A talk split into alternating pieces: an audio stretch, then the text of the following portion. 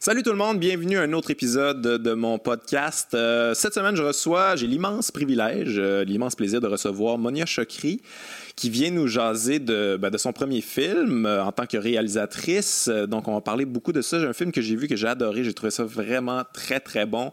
on parle aussi beaucoup de ça, qu'il y, y, a un aspect comédie à son film. Puis, je, je, je trouve pas que le film est réduit à une comédie, sauf que pour moi, c'est quand même assez rare de voir des, euh, des, des, des, films au Québec euh, qui a la comédie est aussi subtile, bien écrite, punchée. C'est vraiment bien fait. En tout cas, je vous conseille vraiment d'aller voir ça euh, si c'est disponible dans votre région. ou sinon, attendez que, que ça sorte en téléchargement ou en streaming, puis tout ça. Mais vraiment, vraiment un bon film. Vraiment impressionné pour un premier film. Et non seulement pour un premier film, pour un film tout court. J'ai trouvé ça vraiment. En tout cas, ça, ça me rejoint moi. C'est vraiment dans mes cordes, euh, ce genre de film-là. Donc, on reçoit Monia, on jase de cinéma, évidemment, on jase de Cannes. Euh, ça fait pas si longtemps qu'elle est revenue de Cannes. On jase de, de, festivals, de prix et tout ça. Avant euh, d'aller écouter Monia, je vous rappelle que vous pouvez vous abonner à mon Patreon. D'ailleurs, pour les membres Patreon, parce que vous, vous allez voir ça avant les autres, je fais un épisode de, mon podcast pendant le ZooFest. J'en fais également un pendant le Festival Comédia à Québec. Mais je vous plug tout de suite celui de ZooFest. On fait euh, le 21 juillet, c'est à 5h30, je pense, ou 5h.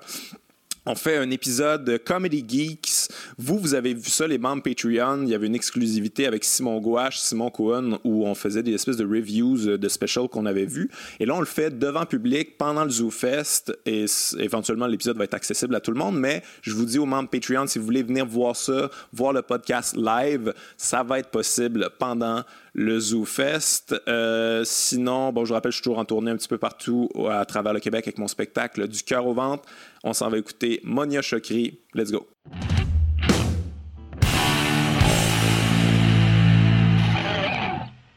Monia Chokri, bienvenue à mon podcast. Salut. Merci d'avoir accepté l'invitation. Tu débarques de France, en fait. Oui, oui, euh, je suis hier, hier soir.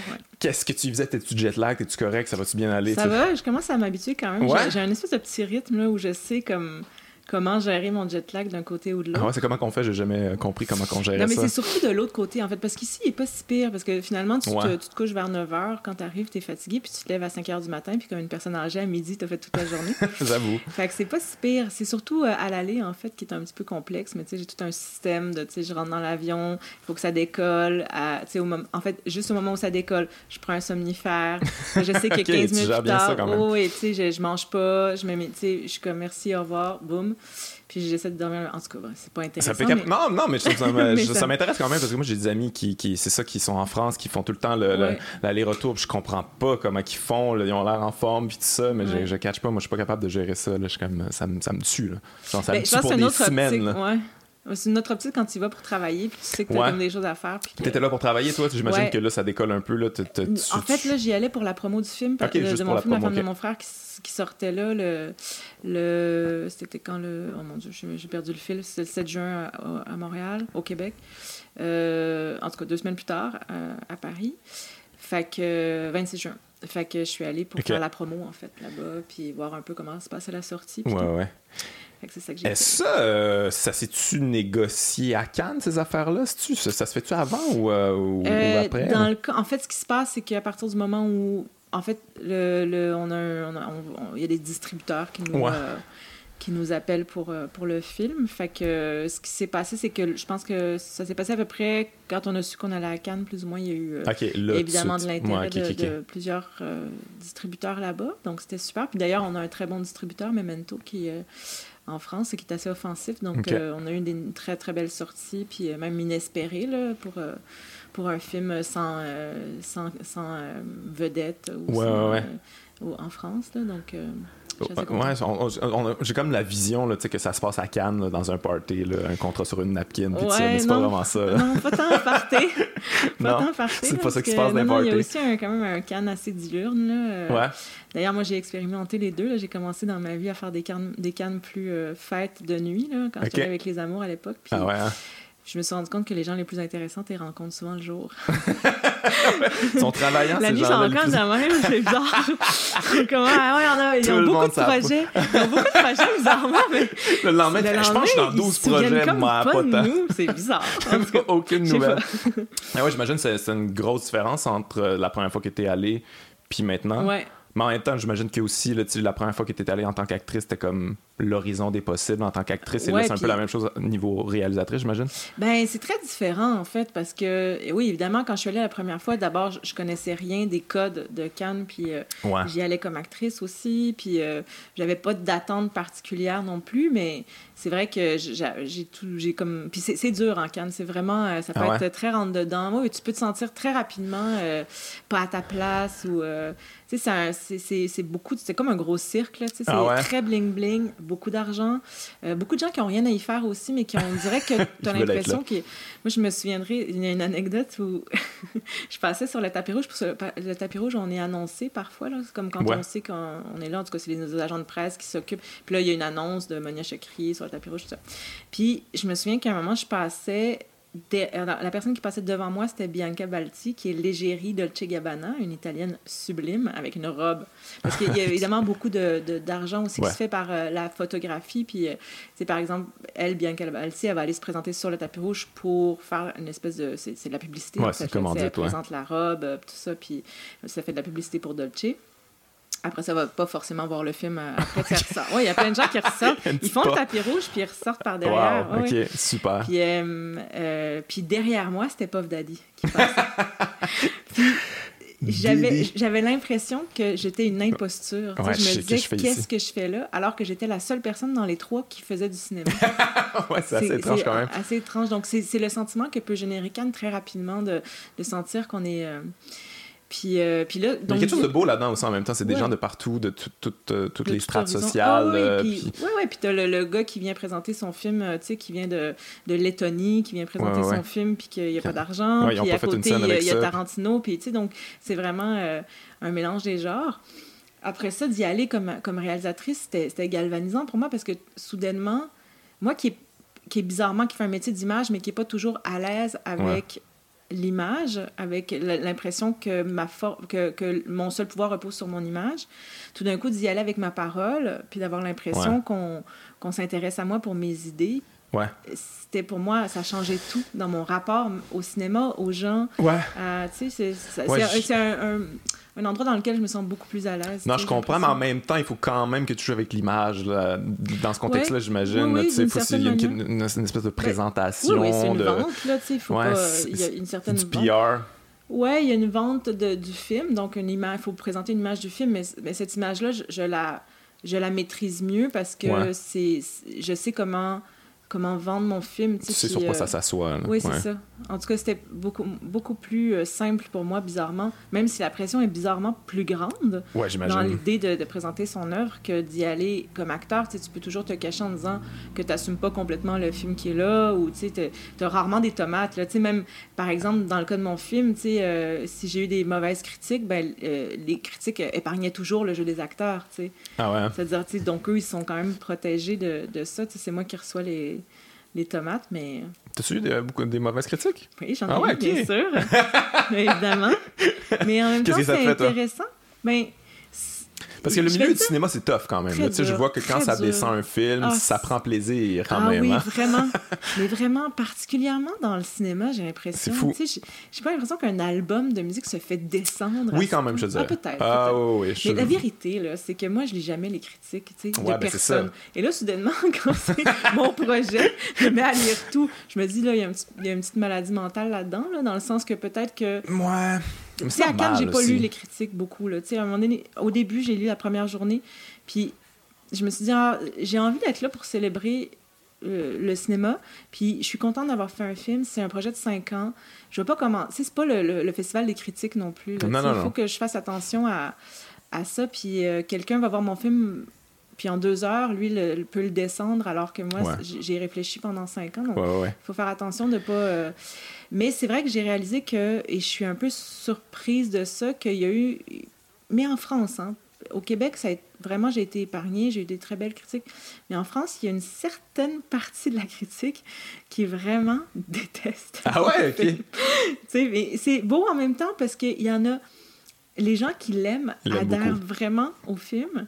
Puis c'est touchant, mais en même temps, c'est trop. Des fois, c'est peut-être trop aussi. Ouais. Fait que d'un côté ou de l'autre, Ouais. ça s'annule, tu sais. Parce que si je commence à croire que je suis un génie par certaines critiques, il faut que je croie aussi que mon film est un, est un nanar, comme un nanar, ouais. Voilà, à ce point-là, t'as pas ah eu des oui, j'ai eu critiques. des ah ouais? Ah, j'ai eu des critiques, Ok, là, le qui sacré ont dit, français là, quand même. Que j'étais nulle, que, tu sais, il fallait que j'arrête, que, Puis en plus, que souvent, ces gens-là, ils ont tellement fait de critiques, ils écrivent, bien quand même. Là. Tu, sais, tu, le- tu lis ça, t'es comme, mon Dieu, t'as Ouais, pris ouais. du temps là, quand même pour me oui, il y descendre. a des gens qui m'ont descendu là, allègrement. là. Wow, Mais c'est quand même une partie, il faut dire que, tu sais, je veux dire, on parle de aussi genre le Figaro, la Croix, là, tu sais, des gens qui Ouais, sont pas ouais, la, la, la- forcément dans les mêmes valeurs ouais, la que droite moi. euh, française. Oui, là. la droite Ouais, ouais. française. Après, il y a peut-être des gens qui aiment pas le film aussi, puis c'est correct. Ouais. Euh, mais ce qui est intéressant là-dedans, en fait, c'est que quand tu es un artiste, ce qui est intéressant, c'est l'idée de ne pas laisser les gens indifférents. Je me souviens d'un- collègue au conservatoire euh, qui, était, qui, avait, qui était plus vieux que moi, puis il était sorti de son évaluation, je m'en souviendrai toujours, et il avait l'air un peu euh, dépité, puis je lui ai dit « Ah, ça, ça s'est mal passé, ton évaluation devant les professeurs, tout ça, parce que tous les six mois, il y a une Ouais. évaluation au conservatoire. » Et il m'a dit « Non, c'est pas ça, mais je suis tannée de créer de l'indifférence. » Ouais, j'avoue que. était, il était triste à l'idée de que Dans les gens trouvaient ça bien, mais qui soulevaient pas de passion. Puis c'est vrai que quand tu es un artiste, euh, je pense que c'est plus intéressant de soulever des passions, qu'elles soient positives ou négatives. Évidemment, on préfère pas en avoir trop de négatives. Ouais, ouais, ouais. Mais moi, je sais que quand quelqu'un me descend violemment, mais à côté, je sais qu'il y a quelqu'un qui, qui, qui- j'ai vu les, l'épaule. En même temps, quelqu'un qui te descend violemment, c'est que tu l'as touché à quelque part de Ben, négatif. Là. Mais tu sais, quand tu sens le besoin de ouais. Oh mon Dieu, ça, il faut que je vais y réfléchir puis je veux descendre ça, c'est que je veux dire, t'as été touché, là. T'as été. euh, En tout cas, assez ça pour. euh, ça t'a atteint, oui, là. assez pour aller. euh, ouais. Ce qui est, ce pour qui est, créer- ce qui est générer bon, une forme de violence. Toi, c'est- c'est c'est quoi les ambitions que tu avais pour ce film-là? C'est c'est quoi les espoirs que tu avais? Est-ce que c'est c'est au-delà de tes attentes? Parce que Ah, quand ben, même, c'est fou, là. C'est incroyable. complètement au-delà de mes attentes. Moi, ce que je voulais surtout, c'est apprendre mon métier de, Ouais, ah ouais. de metteur en scène, tu sais, de réalisatrice. C'est quand même juste mon premier C'est film. fou. là. Tu sais, donc, euh, mon intention euh, première avec ce film-là, c'était vraiment de, de, de m'améliorer comme artiste. Tu sais, de, de, d'explorer euh, le travail de cinéaste, de savoir qu'est-ce que... d'apprendre, tu Ouais. sais. Donc, euh, évidemment, de le faire le plus précisément possible. Tu sais, je, je travaille quand même, j'ai travaillé fort, tu sais, pour ça. Ouais. Je n'ai pas laissé au hasard les choses. Donc, euh, donc là, évidemment, tout ce qui arrive après, c'est de l'extra, tu sais. Je, je, je ne crache pas du tout sur cet extra-là. Je trouve ça Ouais, c'est tout un fabuleux. extra quand même. Mais en fait, tout ça, ce qui est beau, c'est que la reconnaissance, ça te permet de la liberté comme artiste. C'est que plus euh, on te reconnaît et plus on te fait confiance. Mhm. Donc, euh, c'est à chaque fois, c'est ce que j'observe beaucoup chez, chez Xavier Dolan. J'avais l'impression, tu sais, que je trouve Xavier, là, je me souviens, il- les mondanités, les fêtes, les machins, euh, les- la reconnaissance, il est content, mais, mais je voyais en lui que ce que ça générait, c'était c'est super, je vais avoir plus de moyens pour mon prochain Ouais, film. ouais. Tu sais, ça le motivait Ça le juste à. drive. Ouais. Ouais, ouais. Donc, ça, c'est. Je trouve que c'est ça, en fait. mais c'est bien que tu le vois de même parce qu'en même temps aussi, tu pourrais le voir comme. tu sais, C'est ton premier film, puis tu as travaillé là-dessus pendant 5 ans. Tu Ouais. te dis, il y a une certaine pression après ça. Tu es comme, ah shit, là, qui est le prochain projet? Ben, a un petit été- peu, là. Mais moi, ma première pensée, quand, quand on m'a dit que j'allais à Cannes, quand, euh, quand mon distributeur français m'a appelé pour me dire ça, euh, ma, ma première pensée a été youpi. Puis ma deuxième, c'est faut vraiment que mon deuxième film soit meilleur. C'est fou, hein? C'est comme déjà, là, t'es. C'est intéressant en même temps parce que, tu sais, là, je suis déjà dans le travail, j'écrivais ce matin, je, je, suis en, en train de scénariser mon, mon deuxième film, puis je trouve ça bien parce qu'en fait, ne pas se reposer sur le, le succès ou sur l'échec, en fait. C'est une manière de sauver de, de ça. Tu sais, les gens me disent, ah, tu dois être sur un nuage, puis je fais, oui, mais tu sais, je profite pas tant que ça de, de ce succès-là, ou, tu sais, j'entends aussi évidemment les critiques dont on parlait tout à l'heure, Ouais, mais ouais. Donc, c'est intéressant parce qu'en fait, je me dis, ben, il faut pas que ça ait d'inci- d'incidence sur le travail. C'est ça qui prime, en fait. C'est juste la création, puis c'est de continuer à, à travailler. Ouais, ouais. Et toi, c'est fou, pareil, quand même, un film. C'est 5 ans, 5 ans de travail. Ouais, après ça, c'est en dents c'est- fait ça, ça c'est on and off, là, j'imagine. là. Mais pff, comment on fait pour garder Le cap. une drive pendant 5 ans? C'est compliqué. Mais c'est comme les relations amoureuses. Ah ouais? Moi, les projets artistiques, c'est la même chose. Ouais. Parce qu'en fait, c'est facile d'avoir des idées. Je sais pas si. Euh, j'en ai, j'en ai. Non, non, je sais pas si Non, mais c'est vrai que c'est. Non, mais tu sais, les gens, ils disent tout le temps ça. J'en ai plusieurs. Non, mais je suis sûre que même dans ton métier, les gens, ils disent toujours Moi, j'ai une bonne idée de, de concept. ouais, ouais. Tu sais, ouais, les idées, c'est facile à avoir. Parce que c'est les développer, ouais, puis les, développer, puis les garder, là, puis garder comme un marathon. Là, garder puis les aimer aussi. Les aimer, puis. Euh, parce qu'il y a des, vraiment des hauts et des bas. Quand tu es dans, surtout dans l'écriture, c'est vraiment un acte dépressionniste, l'écriture. On est seul avec soi-même. Euh, il faut aussi aller dans la sincérité, parfois aller dans des zones un peu sombres, même si on écrit de la comédie, ou, il faut aller chercher des choses très sincères en soi pour arriver à, faire un, un, projet qui est intéressant ou qui raconte quelque chose. Puis, euh, puis tu es, tout seul pendant des mois. Après ça, tu le passes, à, je sais pas moi, avec mes producteurs ou des gens qui lisent. Puis là, ils lisent en deux heures. Puis après ça, ils viennent te dire, ouais, non, c'est pas vraiment bon. Fuck, ça fait des années. ça fait trois mois que tu es sur le dernier tiers. tu sais Fait que c'est un acte qui est pas valorisant, mais qui l'est énormément quand tu finis par euh, aboutir à quelque chose.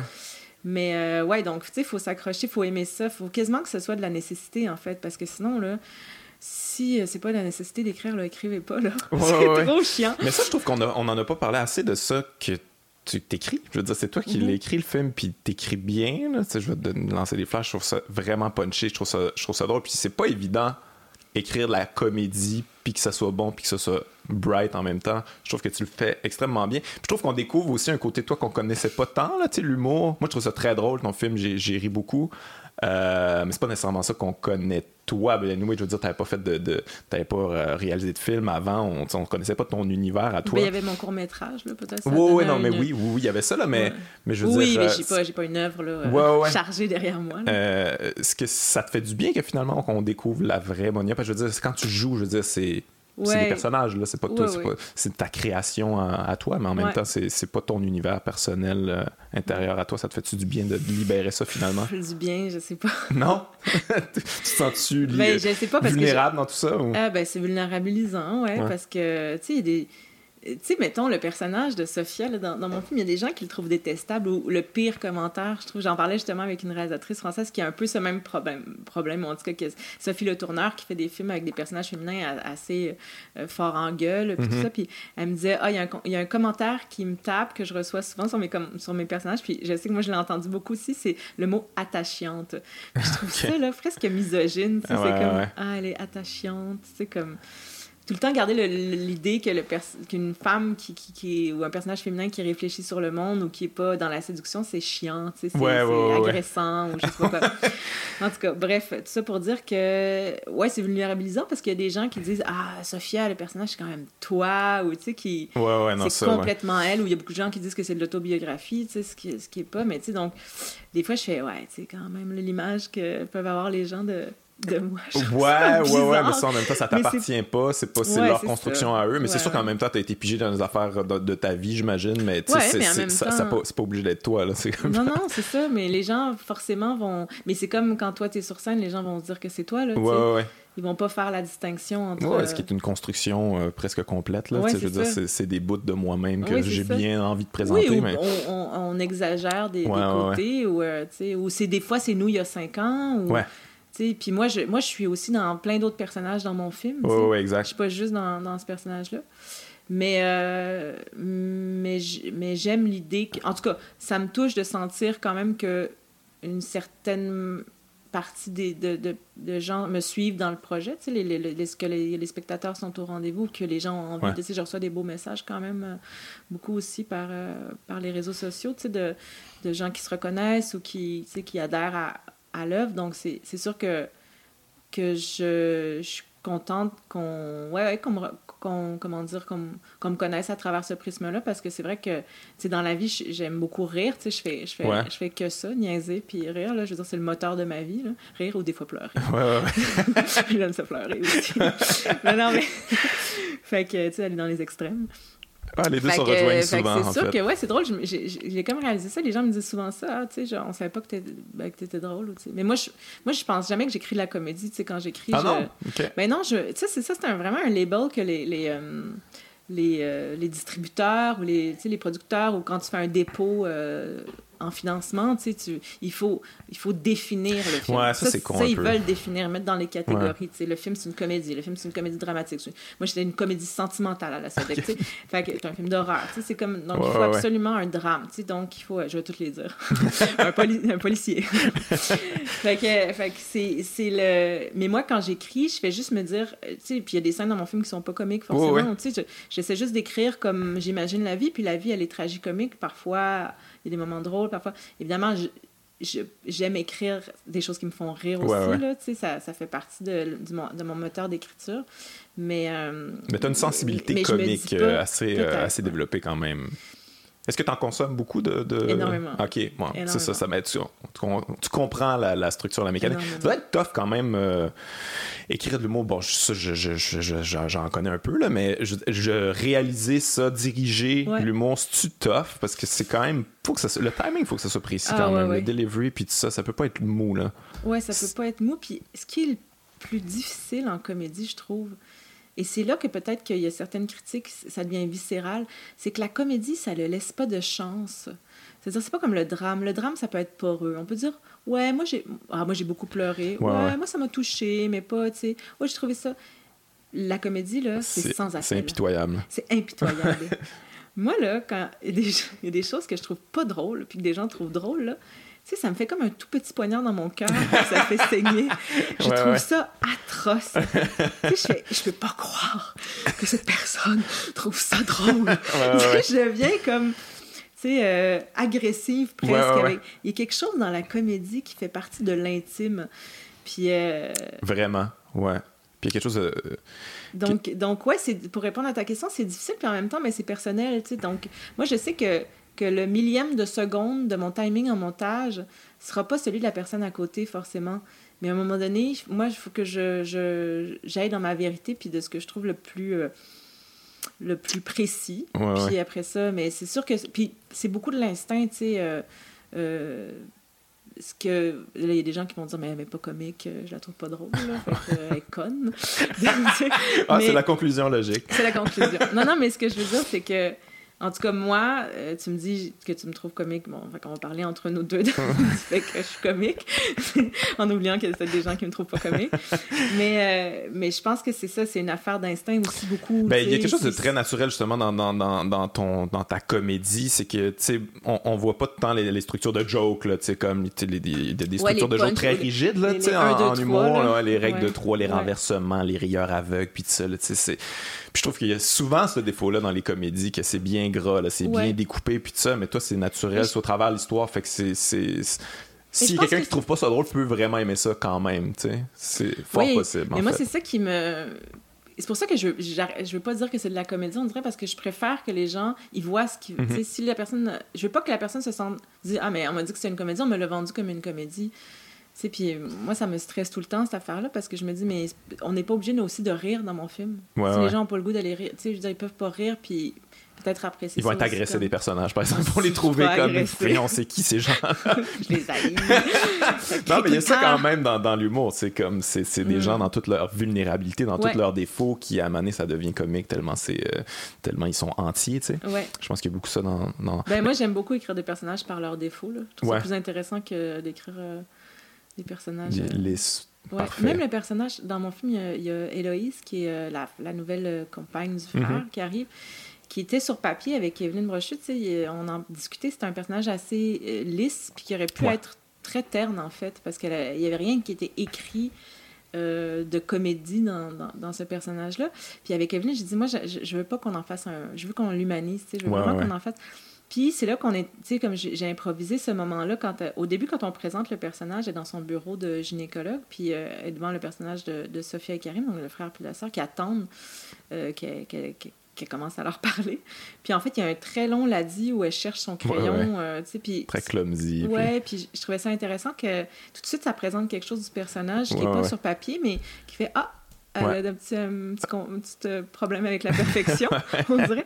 Donc, d'y trouver comme ça des espèces de, de maladresse où euh, Uh-huh. je trouvais que ça intéressant, puis ça, ça a fait je trouve qu'on a créé, ou Evelyn, en tout cas, a créé un personnage beaucoup plus riche de cette manière-là. Ouais, ouais, ouais. Par exemple, à la comédie, tu, tu tantôt, tu disais, ah, comme, tu vas être une comédie, j'ai pas tant envie, mais il y, a, quand même ça, j'ai remarqué que dans le cinéma, dans le milieu du cinéma, la comédie n'est pas nécessairement bien vue. Il y a personne qui est vraiment à l'aise avec ce, ce label-là. C'est rarement récompensé aussi des comédies. C'est rare, ça gagne rarement des... Ouais, c'est ça. Pourquoi ça? C'est quand même assez étrange parce que c'est un peu le fondement du cinéma. Moi, je là, trouve vraiment que c'est plus difficile à, ouais. faire. Là. Ouais. Tu sais, je veux dire, les premiers films, les premiers grands films, c'est quoi? C'est Charlie Chaplin, Buster Keaton, puis tout ça. Ouais, puis on est juste là-dedans, on est juste dans la comédie physique. Euh, Complètement à 100%. Pourquoi tu penses que c'est un peu. Euh, euh je pas snobé, que, mais. Parce que je pense qu'on a une fausse impression que c'est moins profond, la comédie. Ouais. Tu sais, que c'est. Que pleurer, c'est ça, ou que, que, générer une espèce de, de mélancolie chez, chez, les spectateurs crée un sentiment plus profond que, que le rire. Alors que pour moi, euh, je trouve que, que rire est une meilleure façon de, de rassembler, puis de questionner le monde ensemble. Parce que rire ensemble, c'est ça qui est beau aussi quand, quand, on regarde un film, par exemple, dans une salle de cinéma, puis que ça... D'ailleurs, une, comédie marche beaucoup mieux ben en groupe ben oui. que, que, que, seul devant son ordinateur. Oui, ouais, vraiment. Il y a un effet d'entraînement du rire, tu sais. Euh, puis... Euh, je sais pas, je pense que ça, ça, vient de là, c'est une fausse conception. Mais après ça, je pense qu'il y a eu toute une époque aussi de comédie un peu légère. Il y en a encore aussi, tu sais, des, des, grosses comédies bien grasses, un mm. peu stupides, euh, il y en a. Ouais. tu sais, il y a tellement toutes sortes de niveaux de comédie aussi. Tu sais, euh, moi, euh, je pense que les, dans les plus grands cinéastes mondiaux en ce moment, c'est les frères Cohen. Puis, tu sais, un des plus grands films ouais, c'est de Big Lebowski. Là, ouais, c'est du génie C'est une comédie, ouais, ouais. c'est du génie comique. Mais c'est rare, ça, quand même, que des, des, des, des, grands réalisateurs se lancent là-dedans, dans la, dans la comédie. Mais, Stanley Kubrick le fait en même temps. Puis il y, en a, il y en a quand même quelques-uns. Mais il y a quelque chose dans la comédie aussi compliqué par rapport à l'esthétique. C'est comme bizarre, ah mais c'est compliqué de faire une comédie esthétique ou esthétisante. OK. C'est c'est bizarre, là. Je sais pas comment, comment le dire ben, autrement, mais parce que on, on y va pour l'efficacité comique, on y va pas nécessairement pour les plans impressionnants. Oui, puis on euh, privilégie beaucoup le jeu d'acteur, donc on va pas se préoccuper forcément de... On veut pas comme qu'il soit embarrassé par l'atmosphère visuelle pesant. Ouais. Donc, euh, on a tendance peut-être à, C'est comme ça quand on a une idée de, de, ce que c'est la comédie. Euh, ça va être des, espèces de blockbusters un peu, euh, c'est ça, slapstick, un peu un, deux, trois blagues. Euh, puis donc, rares sont ceux qui, qui, font, les frères Cohen le font, une comédie esthétisante, mais c'est, même Woody Allen, à sa manière, le fait, en tout cas, il, il, fait de la recherche esthétique, mais c'est compliqué comme de faire de la recherche esthétique puis de, de, de, de privilégier justement, le, justement l'efficacité comique. Ouais, ouais. Moi, c'était vraiment une question. Sinon, des, des fois, ça m'inquiétait. Tu sais, je me disais, ah là, tu sais, de, de, faire des cadrages comme, tu sais, de faire des top shots ou, tu sais, comme, est-ce que je vais perdre la comédie, en ouais, fait? Ouais, ouais, Est-ce que je perds... Euh, mais tu joues bien avec ça, puis finalement, on réalise que c'est. Mais en fait, ça se fait. Il y a aussi des... ce qui est intéressant, puis ça, c'est vraiment quelque chose. On vient sur les frères Cohen beaucoup, mais c'est, je trouve qu'ils sont un bon exemple de ça. C'est que aussi certains plans. Euh, génèrent de la comédie. Certains plans, euh, si tu te rapproches de l'acteur, euh, si tu. il y a des manières de, de filmer aussi qui peuvent ouais, générer de, Donc, la recherche esthétique, finalement, peut aussi te permettre de créer mhm. de l'humour. Ouais, ouais, ouais. Moi, en regardant ton film, je me demandais justement, c'est qui tes, influences niveau euh, comédie, mon les frères Cohen, puis tout ça, est-ce que ça fait partie... Euh, Absolument. Euh, ensuite, mais c'est un peu, c'est un peu pêle-mêle. Hein. Moi, j'aime beaucoup la comédie physique aussi, les Pierre Richard. Ah oui! J'adore ça. c'est génial. C'est drôle, drôle, drôle. C'est comme... C'est drôle, les, drôle. Les, les, films en tant que tels vieillissent pas si bien, mais il y a beaucoup de scènes qui vieillissent très bien. c'est des scènes finalement. C'est ouais, un, roi, de la comédie physique. Euh, le groupe du Splendide, euh, tu sais, euh, Le Père Noël est une ordure. Oui, ok, ok, ouais, ouais, ok, fait que. les films français, comédie française.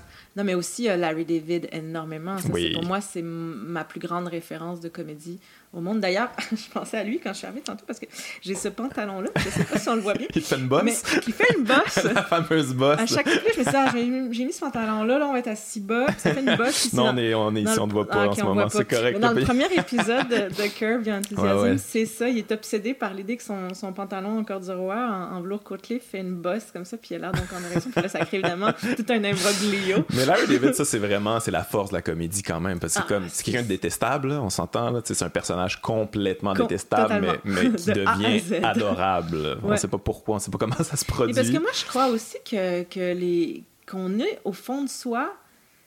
Il y a une forme de... On est détestable au fond de soi. non, mais quand on est tout seul chez soi, là, Ouais, tu sais, ouais.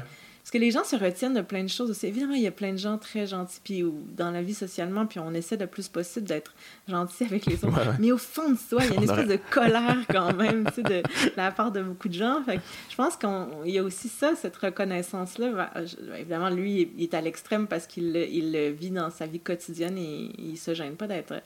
Mais il y a quelque chose de libérateur là-dedans, tu sais. En Ouais. tout cas, moi, il me fait rire. il me Je fait sais pas à quel rire. point il est comme ça dans la... Moi, je pense qu'il quand... a l'air comme ça dans la vie quand même. Quand, je- quand tu Je regardes sais des pas. entrevues, on, Ouais. on fait à, à peine la Moi, distinction avec le j'adore sa personnage. fille sur Instagram. Ah ouais, ah ouais, ok, ouais, je qui est l'ai... toujours en train de mettre des photos de son père. C'est drôle, drôle, drôle. Qui est un drôle vieux bonhomme, Ah, finalement. vieux bonhomme. Un vieux grincheux. un vieux juif de maintenant de Los Angeles. Ouais, c'est quand même, mais c'est quand même particulier, tu sais, lui, c'est ça, il écrit Seinfeld, puis tout ça, puis le personnage de George, c'est lui, là, finalement, mais il voulait pas jouer, jouer ça, mais c'est fait dire par ses amis, non, non, tu devrais faire quelque chose, il y a quelque chose avec toi, avec, mais non, il y a personne qui veut voir ça. Ah, Finalement, oui, Ouais, puis en vraiment. parlant de comédie, c'est laid, là. Curb, là, c'est tellement laid, là. Tu sais, on dirait que c'est filmé avec un iPhone, là. Ça n'a aucun sens. C'est une laideur. Mais ça, d'ailleurs, il y a beaucoup d'impro là-dedans, là, de ce que Énormément, je, mais je sais ouais. pas à quel point, je comprends pas Énormément. trop comment que tu peux faire ça, Ouais, en fait. Ils font énormément d'impôts. Parce que, tu sais, de la comédie. Comme qu'on disait, c'est quand même Ouais. précis, là, comment tu fais pour faire de l'impro au travers tout ça? Mais je pense qu'il y a un canevas, je sais pas, mais j'imagine qu'il écrit un, un canevas d'un épisode avec une résolution. Tu sais, le- Ouais, ouais. Il commence toujours avec un problème, une affaire qui va devenir finalement ouais. euh, le chaos. J'imagine qu'il. C'est beaucoup de ses amis dans l'émission, puis euh, ils ont une chimie, puis tout ça, mais... Leon. Ouais, mec, ouais, Leon, il est parfait. Quel Parfait. personnage Cette brillant. scène-là, la scène où il lui dit. J'adore ça quand il lui dit euh, qu'il faut qu'il aille voir le gars, puis euh, tu sais, qu'il il dit genre, tu vas step into that ass, genre, in the ass. Get into that. Get, get into the ass, tu sais, manger une sneaker, tu jettes le papier dedans. c'est- vrai, des drôles d'idées en plus, tu sais, c'est d'avoir un, un black là, très genre ghetto là, Ouais. qui habite chez eux. Quelle C'est idée saugrenue. Ouais, mais c'est Finalement, ça arrivé- fonctionne au bout. tu C'est arrivé à cause de, de l'ouragan euh, Katrina, tu sais, Ouais, c'était ça, c'était les... Mais je trouve ça beau en même temps parce que c'est tellement incongru cette amitié-là, puis en même temps ça devient comme quasiment un acte politique, tu sais, finalement, euh, dans cette série-là, de dire, ben, ces deux personnes-là qui ont rien à voir en commun, puis qui sont vraiment à l'opposé dans des mondes, euh, dans des mondes aux États-Unis qui sont qui se croisent pas, ben, c'est- tu sais, je trouve quand même que c'est Ouais, assez, ouais, euh, non, puis c'est bien fait. assez élégant. Puis- Mais donc, ouais, Seinfeld, euh, tu sais, tout ce qui est. Tout ce que. Euh, tout ça, là, Moshi Cocher, euh, je l'adore. Oui, tu ok. dans- Mais euh, y a-tu écrit des trucs, lui Non, mais je veux dire, dans, en stand-up, dans ok. l'humour, en stand-up. Ouais, tu sais. stand-up quand même. Un de peu, tu- un peu, ouais. mais pas, euh, pas de manière très assidue. Euh, Qu'est-ce que j'ai écouté dernièrement? Ben, Amy Schumer. Ouais, y a une polémique un peu sur elle, finalement. Ah ouais? Je sais pas si t'as vu ça. Ouais, que- que- qu'elle aurait volé beaucoup de choses, en fait. Oh non, pas une ouais, autre! Ouais, je t'apprends ça. Ah ouais? À ben, ben, de plein de gens, en fait. Euh, ouais, son étoile a pâli un peu parce qu'elle était, au sommet. Vraiment Ah ouais? au sommet. Puis euh, ça a commencé à sortir à gauche, à droite. des gens qui étaient comme. Ah, ça, moi j'ai ouvert pour elle à un moment donné, je faisais cette joke-là, Ah, ouais. elle me l'a volé. Il y a plein d'affaires de même, un Ça, peu. c'est euh, particulier. Ouais, ça c'est c'est très particulier au milieu de l'humour, euh, le, le Mais- vol. Mais on dirait que c'est. Mais tu sais, comment on fait? En fait, Tu sais, en cinéma, tu peux pas voler Ah, des jokes, voler. mais tu, tu peux, Ah, oui, tu tu peux emprunter ça, c'est un hommage, là, tu sais.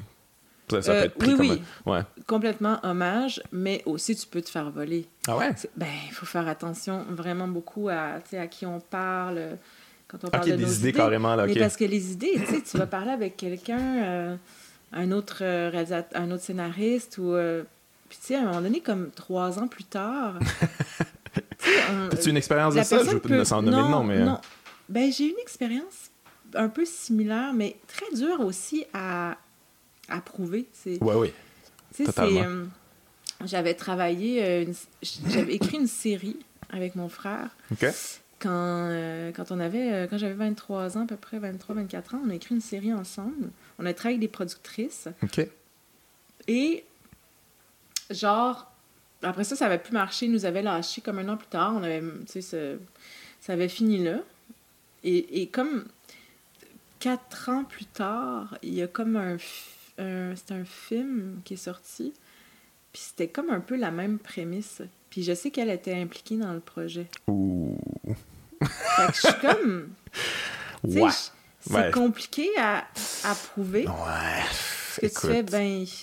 Ouais, ouais, ouais. C'est une prémisse aussi en même temps, puis t'es comme, OK, mais, mais toi, tu le sais dans le fond, tu sais. Tu ben, peux pas prouver ça, puis tu peux pas genre amener ça en cours à la limite, là, mais tu- toi, tu le sais, puis toi, t'as dû faire comme toi, là. ben, c'est juste. Je te reconnais. Mais en même temps, oui, mais en même temps, est-ce qu'elle a volé mon idée ou à un moment donné, elle parlait dans une soirée avec des gens de ça, puis là, tu sais, c'est compliqué à. Euh, je me rappelle pas c'est quoi le nom de ça. Il y a un nom pour ça de.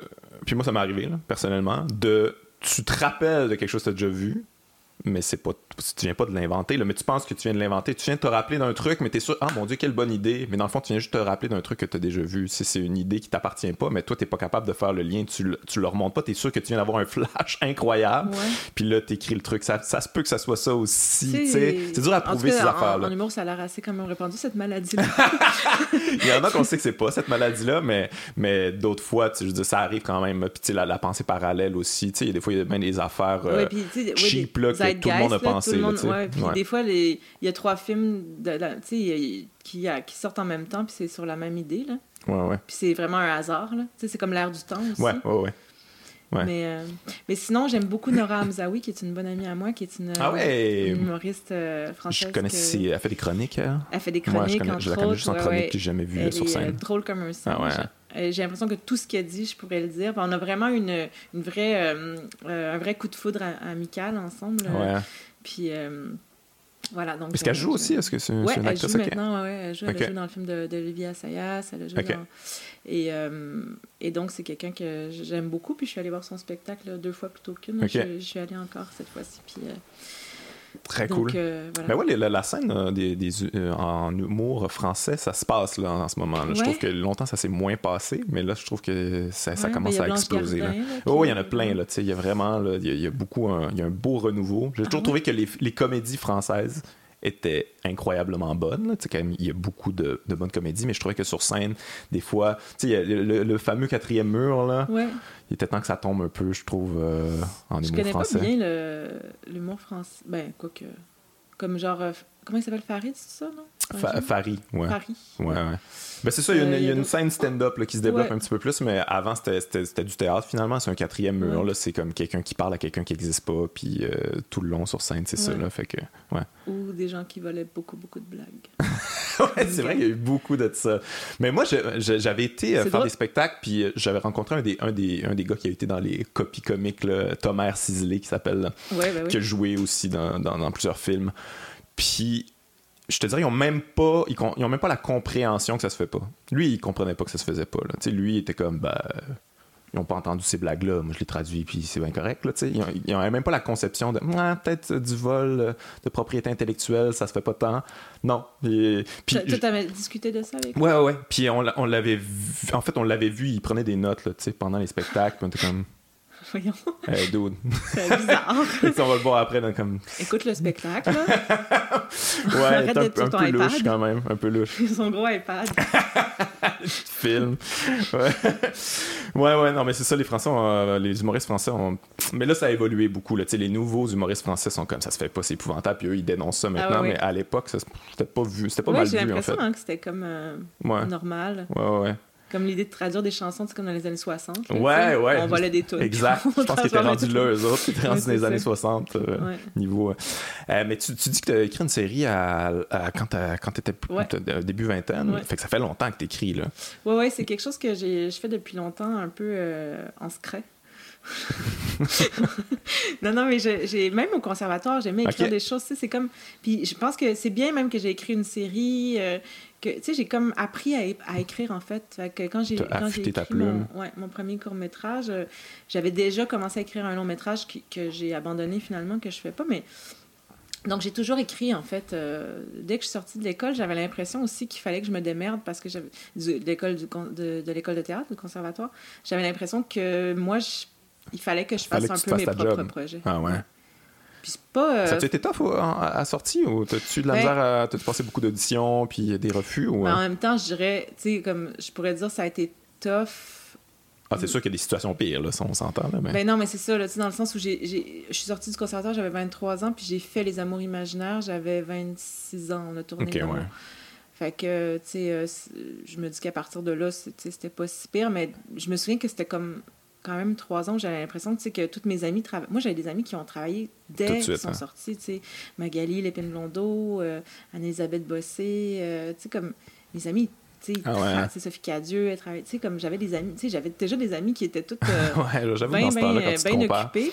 Euh, fait que moi, j'avais l'impression un peu que je me, je me tournais les pouces. Puis euh, je me souviens, Émilie Bibo, puis elle me le rappelle tout le temps, qu'à un moment donné, elle m'avait dit, tu sais, un jour, ça va être ton tour. ça m'a dit, tu sais, c'est c'est le fun, ça. c'est ton tour. La roue a tourné. ça a assez tourné, merci. Oui, ben, mais j'ai quand même toujours l'impression que donc bref, pour répondre à ta question, euh, moi, en fait, il est arrivé une affaire un peu bizarre dans, euh, quand je suis sortie de l'école puis que j'avais pas vraiment calculé, c'est que avec un nom étranger, mais une face pas si étrangère, j'étais jamais assez physiquement étrangère pour jouer les étrangères, mais j'étais jamais, j'avais pas un nom assez blanc pour jouer une Catherine. Sérieux? C'est assez con, ça. C'est ben, c'est la réalité en même temps, j'imagine, mais... Euh, donc, euh, puis on n'était pas encore dans les quotas, fait que j'étais pas, pas appelée. Tu penses quoi de ça? Des, Ben, moi, je, moi je, suis, je suis pour parce que... Mais on, parle, on parle bien de, de, Radio-Canada, là, ce qui, oui. OK, ouais. Oui, oui.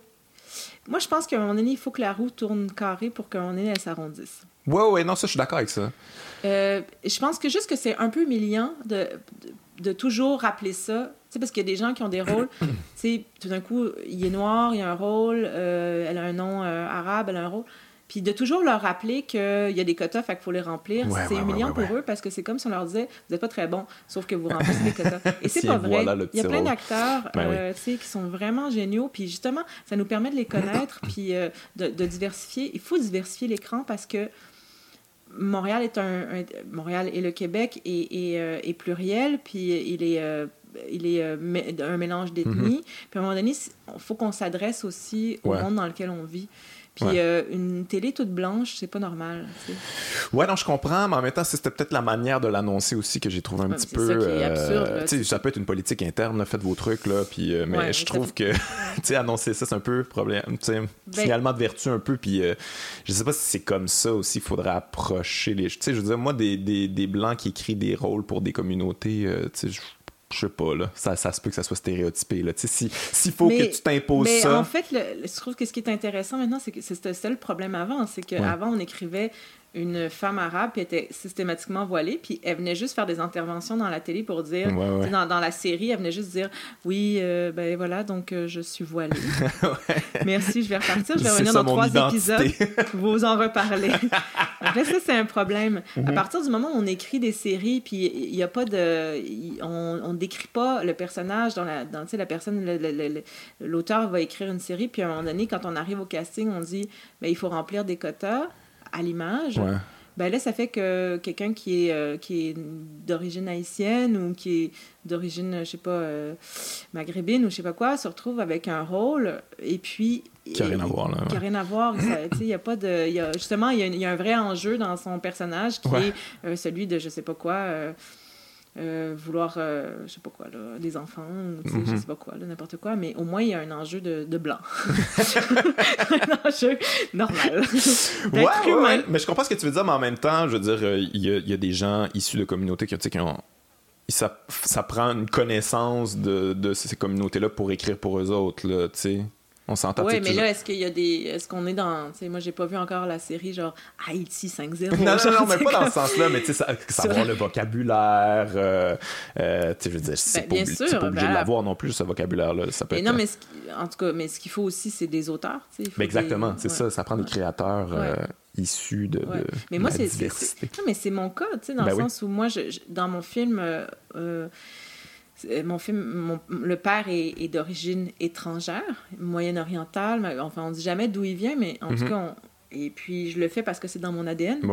C'était pas tout à fait. Euh, euh, quand j'ai écrit la première mouture du, du, traitement du, film, c'était une famille de Québécois. Là, euh, Québécois, c'est mon... non, mais je comprends, je comprends, ce que tu veux dire. De, souche! J'aime pas ça, je sais pas c'est quoi le mot. Je sais pas ce que je veux dire.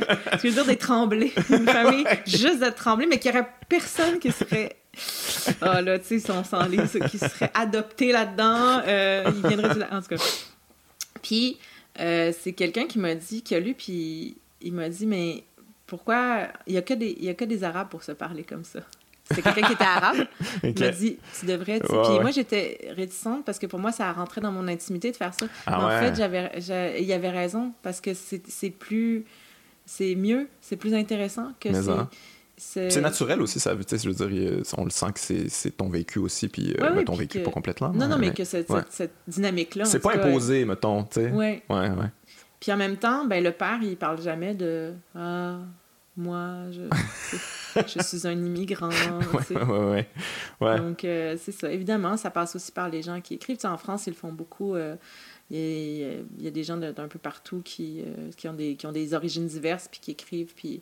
Donc, ça se fait naturellement quand, à un moment donné, les gens aussi ont l'impression de, de pouvoir intégrer la, la vie, la vie sociale, artistique, culturelle d'un d'un peuple. Mhm. Il faut, faut, leur donner un peu. je me dis que peut-être qu'il y, a des, y a des gens d'origine euh, maghrébine qui vont voir mon film, qui vont se dire Ah ben, peut-être que, que moi aussi je peux raconter ben euh, mon histoire, que moi aussi je peux, peux euh, euh, rêver de faire du cinéma. Ou, Ouais, c'est maintenant possible. Ouais. parlant de quotas, puis de, de, de, ce genre d'enjeu, il y a eu pas mal de. je pense qu'il y a une polémique à Cannes là, par rapport. Il n'y avait pas beaucoup de réalisatrices, il n'y a pas beaucoup de représentations. Là, je sais qu'il y a aussi, ici, il y a aussi les, les projets de la SODEC, qu'il n'y avait, avait, pas de femmes là-dedans. Qu'est-ce que tu en ben penses de ça, toi? Ben. Euh, en fait, je sais pas c'était quoi la polémique à Cannes, s'il n'y avait pas assez de représentation. Pas de polémique, mais c'est juste que on, ouais, on questionne toujours un peu la représentation des femmes. C'est un peu boys euh, club. Ouais, c'est un boys club, hein. C'est quand même un, un, métier où euh, on est à 20% de femmes à peu près. Là. Réalisatrice à 20 ah ouais, ok. Donc, logiquement, moi je comprends qu'à Cannes, on soit pas à 50-50 dans les, dans les films choisis. Euh, après ça, ce qui est intéressant, c'est que maintenant, à Cannes, ils essaient de faire des comités de sélection paritaires. Donc ça, c'est intéressant parce qu'en fait, euh, quand on est, des, quand on est une femme, on n'a pas le même regard sur un film Ouais, pas la même euh, sensibilité. Homme. Donc ça, ça permet peut-être d'élargir puis de dire, ah ben ce film-là, qui a été fait par une femme, il est intéressant pour telle, telle, telle raison. Tu sais, donc d'ouvrir un peu le, mm-hmm. regard pour certains hommes, je sais pas. Euh, après ça, c'est normal, effectivement, qu'on soit encore en minorité dans les compétitions. Là, qu'on soit pas... là je pense qu'il y avait trois femmes en compétition, euh, dans la grande compétition à Cannes, sur 22 films. Trois ou quatre femmes. Euh, C'était peut-être plus jumelé au fait que bon, y a, on honorait Alain, de, Alain Delon, puis qui était un peu moyen, tu sais. mais en même temps, je veux dire, ça reste un acteur euh, qui, qui, qui, a été marquant puis tout ça, mais bon, dans la vie personnelle, c'est peut-être pas le plus euh, cool dude. Ouais, mais ça, c'est toujours une question, tu sais. Moi, je, je, me questionne tout le temps sur cette affaire-là qui est pas évident à répondre, c'est de est-ce qu'on jette une œuvre. Dissocier avec... de, de l'homme. Souvent, c'est l'homme. Souvent, c'est l'homme, on va le dire. ouais, ouais, on peut garder l'expression à fait bien, là, quand même. Tu sais, je. je ouais, qu'est-ce que tu penses de ça, toi? Je Moi, j'ai beaucoup réfléchi là-dessus. Parce qu'il y a des. Tu sais, par exemple, là, je vais me faire peut-être euh, trucider, mais moi, un de mes films préférés au monde, qui est peut-être mon film préféré, c'est À tout prendre de Claude Jutras. C'est ouais, ouais, ouais. un film, je trouve, d'une- c'est une grande œuvre. je trouve que c'est un film libre euh, pour l'époque. euh, ça parle quand même d'une relation entre un, un- un homme blanc et une femme haïtienne euh, en 1963. On parle d'homosexualité dans le film. On Mhm. parle de- d'amour libre. Elle, elle est mariée. On parle de, des beatniks. On parle de, de- des intellectuels. On parle de, de plein de sujets. Puis en plus, dans une, dans chargé. une forme Esthétique. euh, esthétique ouais, ouais. im- im- très impressionnante, dans une grande poésie. Bon, bref, c'est un film que j'adore. Mais là, qu'est-ce que je fais avec, avec cette histoire de, de pédophilie? Ouais. Est-ce que je rejette ce film-là? J'en suis incapable. Fait que je- je- Mais je pense pas qu'il faut rejeter les œuvres. Je pense que les œuvres. ben, non, les, les œuvres sont attachées aux, aux- aux- aux hommes, mais. Tu sais, Picasso, là, c'est une vraie merde. Là. Ouais, non, mais totalement. C'est vraiment un asshole. là. contrairement à ce que dit la, la série, euh, la série sur, Na- de National Geographic, euh, Ah, la vu. série de fiction avec Antonio Banderas. Ah non, j'ai pas vu ça. Ah ouais. J'ai adoré ça, mais comme une personnage. c'est vraiment une série de personnages. Avec ton petit châle, ah, Mon petit châle, mon- ma, ma tisane, là.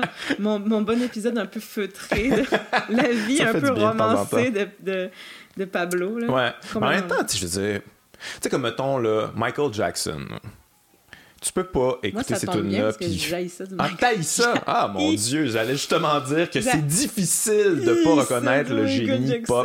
Moi, j'ai toujours l'impression que ça ne survit que parce que les Français aiment Michael Jackson. Michael Jackson! Il y en a tout le temps partout! Michael Jackson!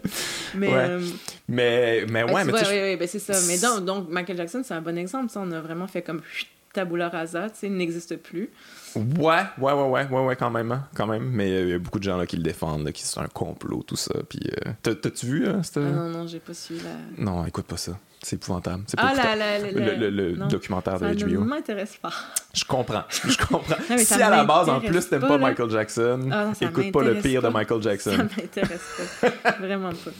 Mais, euh, ben ouais, c'est quand même une question. Mais euh, Woody Allen aussi, c'est un, un Allen. bon exemple. Moi, j'aime Woody Allen, Ouais. Roman Polanski, Ça va bien. Claude.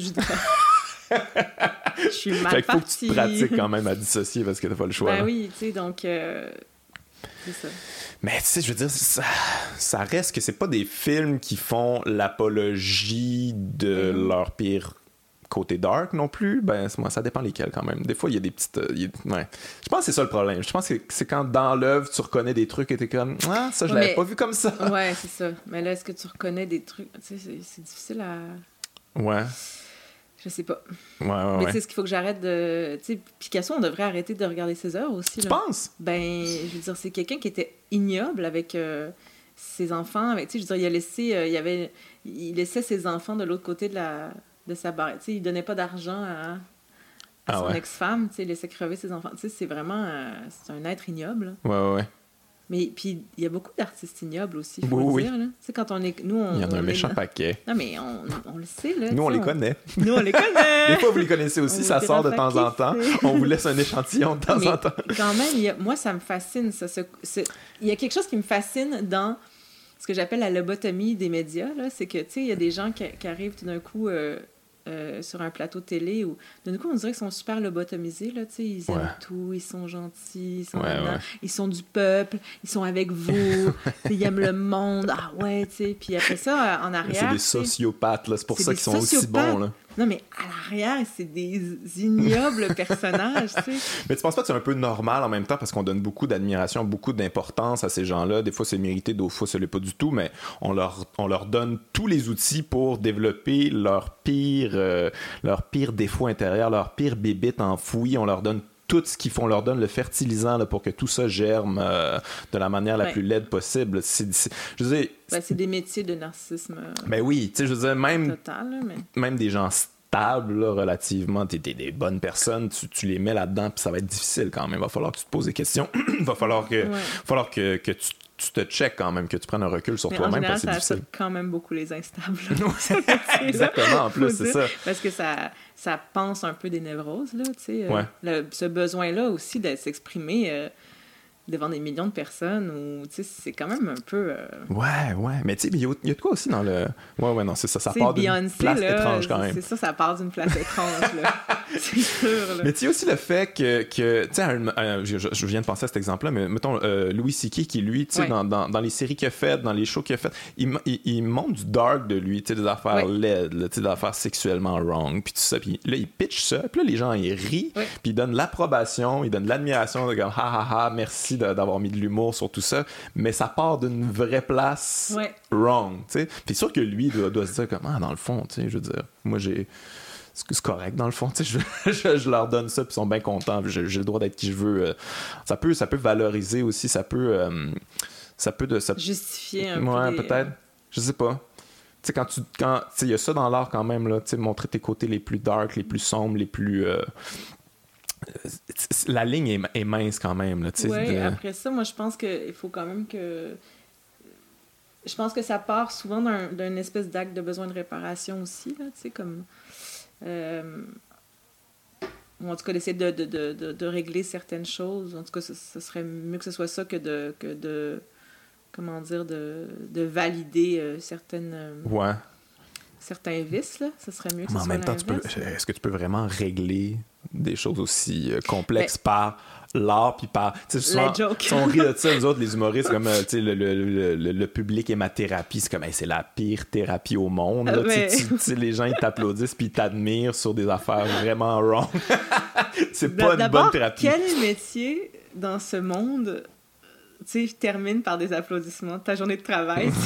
c'est ça, c'est Déjà, c'est super bizarre. T'as as besoin d'avoir un ego là, quand même euh, sous contrôle parce que c'est étrange. Ouais. ouais. Mais, Mais toi, dans ton métier, c'est ça qui est. Tu sais, je veux dire, quand tu vas à Cannes, t'es applaudi, t'es admiré, puis ça, mais c'est. Ben, ben, oui, là, c'est quand, même arrivé. mais c'est une fois, tu sais, ça, ça arrive pas, pas. tous les soirs. À moins que t'ailles dans toutes tes salles, checker ça, puis écouter les gens, puis, euh, puis être comme merci, merci à la fin. Mais, mais, mais moi, il y a quelque chose de en fait, bon, ça, ça va être le côté narcissique de l'humoriste qui parle, mais moi, je suis comme, je suis validé à chaque fois que je le fais, mon métier. Mais toi, tu travailles pendant cinq ans, tu fais ça, c'est compliqué, là, tu gères une grosse équipe, puis ça, puis pour une soirée où les gens te disent bravo, c'est génial, puis ça, mais après ça, tu, tu le revois pas ça mon moteur, moi, Guillaume. J'en doute pas, mais je me demande quand même, il n'y a pas quelque chose de pas de frustrant, là, mais de, de, difficile à, ben pas, pas, voir le, le résultat. Tu le vois un petit peu, là, mais pas tant. Moi, je, moi, je... Ben, d'abord, on le voit parce que quand même, j'ai beaucoup, comme je te dis, j'ai plein de gens qui m'écrivent. Fait mm-hmm. que, tu sais, c'est puis, mais honnêtement, moi, je suis pas très à l'aise. Tu sais, ça me fait plaisir là, qu'on me dise que c'est le fun puis que qu'on aime ce que je fais, mais je suis pas la meilleure, là, mettons, dans une soirée de première de, de, Mon, de mes projets. Pas juste comme cinéaste, là, mais même quand je joue au théâtre, par exemple, ou euh, ah quand je suis dans une première d'un film dans lequel j'ai joué. Recevoir les compliments... Les, les, compliments... J'ai même la misère à dire. Les compliments! Recevoir les compliments, pour moi, c'est compliqué. C'est, ah euh, j'ai toujours l'impression que les gens sont polis.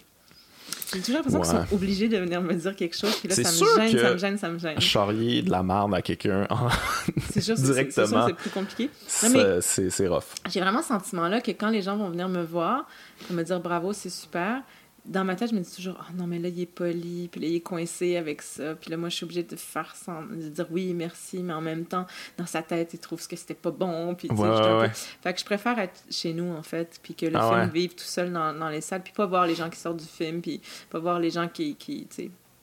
Mais tu as besoin de la reconnaissance pour ça, pour la suite, pour, euh, pour ben, faire d'autres projets. Ben, c'est juste que c'est ça, c'est un extra. À partir du moment où on me dit... Euh, ton film va en festival, il est acheté à tel endroit, euh, euh, le film continue à être en salle, ben c'est sûr que ben, les financiers ils se disent ah ben Monia euh, elle assure, tu sais, mm-hmm. est capable, donc, donc on va lui faire confiance pour un prochain projet. Mais tu sais, ce que j'aime le plus au monde, c'est, c'est réaliser, c'est être sur un plateau, c'est monter le film. J'ai adoré ça. J'étais toute seule avec ma monteuse pendant plusieurs mois dans une pièce sombre, tu sais, comme c'est ça que j'aime. Ça prend d'autres qualités que ce qu'on pense. Là. Ça, ça, faut que ton moteur soit ailleurs que, que l'admiration des gens euh, puis le, le, le, ben, feedback direct. L'admiration, c'est une conséquence d'un travail. Tu sais. Mm-hmm. Moi, je, je, ce qui m'intéresse, c'est m'exprimer artistiquement. Puis ça, ça me génère euh, de la stimulation. Euh, euh, émotive et intellectuelle, tu sais, d'être devant mon clavier, puis d'écrire quelque chose, puis de dire, ah ben là, je suis contente de ce que j'écris. Je trouve que ça, ça, ça, résume ma pensée, tu sais, j'aime me questionner sur le monde, j'aime me remettre en question. Euh, j'aime aussi l'idée de peut-être faire évoluer certaines pensées, tu sais, euh, de contribuer mm-hmm. à, à, à, ma à ma culture, puis en espérant même la culture mondiale par, par mon art, de dire de questionner le monde dans lequel euh, je vis. Puis je trouve que l'art, c'est c'est vraiment un bon, un bon moteur pour ça. Mais ça prend quand même, tu sais, le, le, métier de réalisatrice, ça prend beaucoup de qualités que je sais pas si tu savais si tu les avais, mais ça prend beaucoup de patience. du leadership aussi. Tu sais, dans le fond, tu gères une PME éphémère. Complètement. C'est fucky quand même. Là, c'est business. C'est ça. Il faut que tu, une, tu lis de quoi. Toi, tu fais ça, toi, tu fais ça. Ben, tu fais ça. bon, dessus qu'il y en a qui étaient un petit peu trop de même, là, mais, mais comme. D'ailleurs. Est-ce que tu as découvert ça en toi? Est-ce que tu savais que tu avais ça en toi? Ou tu étais un petit peu mal à l'aise là-dedans, de que, oh mon Dieu, tu sais, il va falloir que falloir que je lead, là, il va falloir que ce soit moi là, qui... Euh, non, je pense que j'ai quand même... Euh, on a toujours la qualité de nos défauts, là, je suis très affirmée, fait que ça fait que des fois, je suis trop affirmée. OK. Euh, fait que des fois, je manque de. Tu sais, peut-être que je laisse pas assez de place à, à d'autres gens dans des situations différentes, mais dans le cas de, du métier de, de, réalisateur, c'est, disons, positif parce que ça permet de. de... Quand tu réalises, là, c'est une question de trois secondes. Tu sais, c'est ah comme. Euh, donc, euh, tu sais, il faut que tu aies les idées. en... Ouais, faut que tu aies les idées claires. Est-ce qu'il y a une partie puis là, je veux, je veux pas euh, tomber dans l'affaire de l'imposteur, mais tu une, une partie bluff là-dedans. Tu, peux pas tout savoir, ah là. À un moment donné, il t'es comme, oui, mais le meilleur non. Le meilleur conseil qu'on m'avait donné, c'est tu as le droit de ne pas savoir. Ah, OK. De dire, reviens dans cinq minutes. Ah ouais. Hein. Parce que c'est ça la pression, tu as l'impression qu'il faut tout de suite que tu décides les choses, puis des fois, tu prends des mauvaises décisions parce que ça, tu vas trop vite. Fait que des fois, tu t'arrêtes, tu regardes la personne, tu dis, reviens dans 5 minutes. Mais euh, c'est tout le temps ça. Monia, je me souviens que ma, première journée de tournage sur mon court-métrage, c'était de nuit, puis je me suis couchée à 6 heures du matin euh, dans mon lit, là, puis j'entendais juste Monia, est-ce que. Ah Monia, est-ce que. Monia, est-ce que? Mais, euh, mais j'ai quand même cette capacité de prendre des décisions assez rapidement sur le sur l'adrénaline et le stress. Fait que... Mais j'aime ça aussi. J'aime. mais toi, tu t'as appris ton métier sur les plateaux? Ouais, je pense que oui. Ouais? Je pense pas étudié que... ça? Non, j'ai pas étudié. Après, je, suis très cinéphile, tu sais, je regarde des films depuis très longtemps. Tes analyses, tes décortiques. J'ai l'impression un peu que c'est comme... Euh, j'ai un espèce d'autisme comme euh, pour les gens qui, qui, qui, connaissent la musique ou qui, qui, qui, saisissent un langage très vite comme les mathématiques ou euh, où je suis complètement nulle. mais c'est comme si le langage cinématographique, ça veut pas dire que je le maîtrise, mais j'ai l'impression que je le comprends. Tu sais, j'ai l'impression que le code du cinéma, la structure. Je, je, T'en as tellement écouté. Ouais, je, je sais pas, il y a quelque chose en moi qui est comme. Euh, qui, en tout cas, j'ai l'impression que ça fait partie de, de, moi. En tout cas, que je, le saisis un, plus rapidement que. Mais en même temps, il y a quelque chose, il y a une différence entre le, le voir, regarder des films, décortiquer, puis, ça, puis après, tout l'aspect technique. Là, c'est beaucoup de. Énormément. C'est fou, là. Mais en même temps, il faut que tu fasses confiance aux gens, tu travailles avec des gens qui. D'abord, tu t'entoures bien, parce que c'est quand même ça le la, clé d'un bon réalisateur ou d'un bon metteur en scène, c'est de bien s'entourer. Ouais. Moi, j'aime m'entourer de gens meilleurs que moi. Je trouve ça important. Je ne veux, pas, je veux pas impressionner les gens. Je veux que les gens euh, m'impressionnent. Mm-hmm. Puis je veux apprendre d'eux. Puis euh, j'ai pas peur de poser des questions. Euh, je pense que j'ai eu beaucoup de chance parce qu'en étant sur plusieurs plateaux, contrairement à, tous les réals, en fait, parce que les réalisateurs ne sont que sur leur plateau. Ouais, il y a ça quand même. Hein. Alors que moi, j'ai pu, j'ai pu passer sur plusieurs plateaux, donc j'ai pu observer qu'il y avait énormément de différentes techniques pour euh, réaliser, puis qu'il n'y a pas de méthode, en fait. Ah ouais, hein? C'est comme en création, c'est comme en, en, art en général. Il y, y a des peintres qui peignent d'une certaine manière, il y a des auteurs qui écrivent d'une certaine manière, d'autres sont plus formalistes, d'autres sont plus... Puis, donc, les, les cinéastes, c'est la même chose, ils, sont différents euh, les uns des autres. Déjà, ça, ça m'a détendu parce que je me suis dit, ben moi-même, je peux créer ma propre manière de, de, de réaliser, de tourner. Après ça, tout l'aspect technique, je pense que j'en avais intégré beaucoup plus mhm. inconsciemment que ce que je pensais. quand je suis arrivée sur un plateau, je me suis rendu compte que je connaissais quand même certaines choses. J'avais très peur de parler aux techniciens sur mon court-métrage. Ah C'était ma grande angoisse. Puis ma productrice, euh, que j'adore, Nancy Grant, elle m'avait dit, ben, tu sais, il y a plein de réalisateurs qui ont peur de parler aux acteurs. Elle dit, toi, t'as as ça, tu sais, déjà. Fait que j'ai fait, ah ouais, c'est vrai, tu sais. Ah ouais, il y a des réalisateurs qui ont peur de parler aux acteurs. C'est comme si c'est un monde qu'ils connaissent plus ou moins, puis ils savent pas comment leur parler. Énormément. Ah ouais. Ouais, Ça se sent quand même à l'écran, tu sais. Ça, c'est Je sûr. veux dire, je, je, je, je sais pas qui, est... qui a de la misère à parler. au- Mais tu sais, quand des fois le jeu d'acteur, t'es comme, oh mon dieu, ok, la mise en scène, ok, alright. euh, ouais, ouais. T'aurais pu leur jaser un petit peu plus longtemps. hasard. Ouais. Ouais, ouais. Ouais, il y a beaucoup d'acteurs qui doivent se diriger eux-mêmes parce que Ah ouais, ok, à ce point-là. qu'il n'y a pas beaucoup de. Ouais. Mais, cas, mais, mais- mais, mais- c'est- un avantage. C'est une question que j'avais quand même. Ben de oui, passer ça, de, un, un acteur, c'est un outil à quelque part. là, C'est Mm. un outil sais, bon, qui a son input créatif, puis tout ça, mais c'est quand même, faut quand même que tu obéisses au, réalisateur. Et là, tu passes de l'autre côté. C'est toi là, qui gères euh, les, les outils. Mm-hmm. C'est c'est un avantage finalement. C'était pas une source d'angoisse où tu, tu disais. Ah non, ça, c'est- ça, c'était l'endroit où je savais que j'étais, je serais à l'aise. Ça, j'ai aucun doute là-dessus sur le, le travail avec l'acteur. Puis c'est toujours d'ailleurs mon moteur. tu sais, Je, je, fais, je, je n'écris que par intérêt de l'acteur. tu sais. Ouais, C'est- ouais. C'est ça. D'ailleurs, c'est pour ça que je fais souvent des, des scènes euh, très volubiles aussi, parce que y a du- de la viande. ben, j'ai envie que mes acteurs aient de la matière. Moi, j'ai envie qu'ils aient autant de matière que moi j'aurais aimé, Ouais, j'aimerais qu'on m'en donne. tu sais. Ouais, ouais, ouais. Puis, euh, puis ça, puis tu sais, pour tout ce qui est la- l'aspect technique, à un moment donné, c'est aussi poser beaucoup de questions, puis, euh, puis c'est ça, bien s'entourer. Puis à un moment donné, je me suis rendu compte aussi qu'évidemment, plus je, je- je- plus j'acquiers cette technique-là, plus, plus je suis efficace comme, Ouais, comme ouais. Puis, Sinon, en euh, général, t'avais-tu t'a- t'avais-tu des doutes?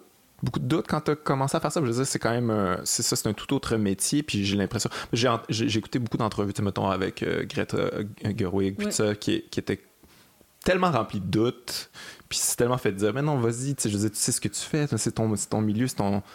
J'ai l'impression que chez, chez les femmes, il y a ça quand même, là, Ouais. le- un doute que beaucoup d'hommes n'ont pas, l'espèce d'entitlement de hey, je vais y aller, puis euh, moi, gérer ça, c'est pas grave, check moi aller, ça va bien aller. A- Mais ça, je pense que dans tous les corps de métier, euh, J'imagine. j'ai l'impression que les hommes doutent moins que les femmes. Là. ouais. Tu sais, qui sont plus, euh, effectivement, d'y aller, puis, euh, puis de, de voir après ça les, les conséquences. Je pense que les, les femmes sont plus prudentes ou ont plus ont tendance à avoir un peu plus peur de, de, de questionner leur propre capacité à faire les choses. Ouais. Euh, donc, moi, j'ai peut-être pas échappé à ça. Puis après, ben, je je peux aussi être pleine, pleine de doutes puis ne rien faire.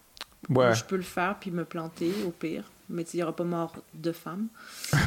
Non, non, non. mais tu sais, euh, Non, non, mais oui, mais fait quand même, faut y aller, tu sais. il y a quand même des gens qui pensent que je me suis plantée, là, si je reviens aux critiques.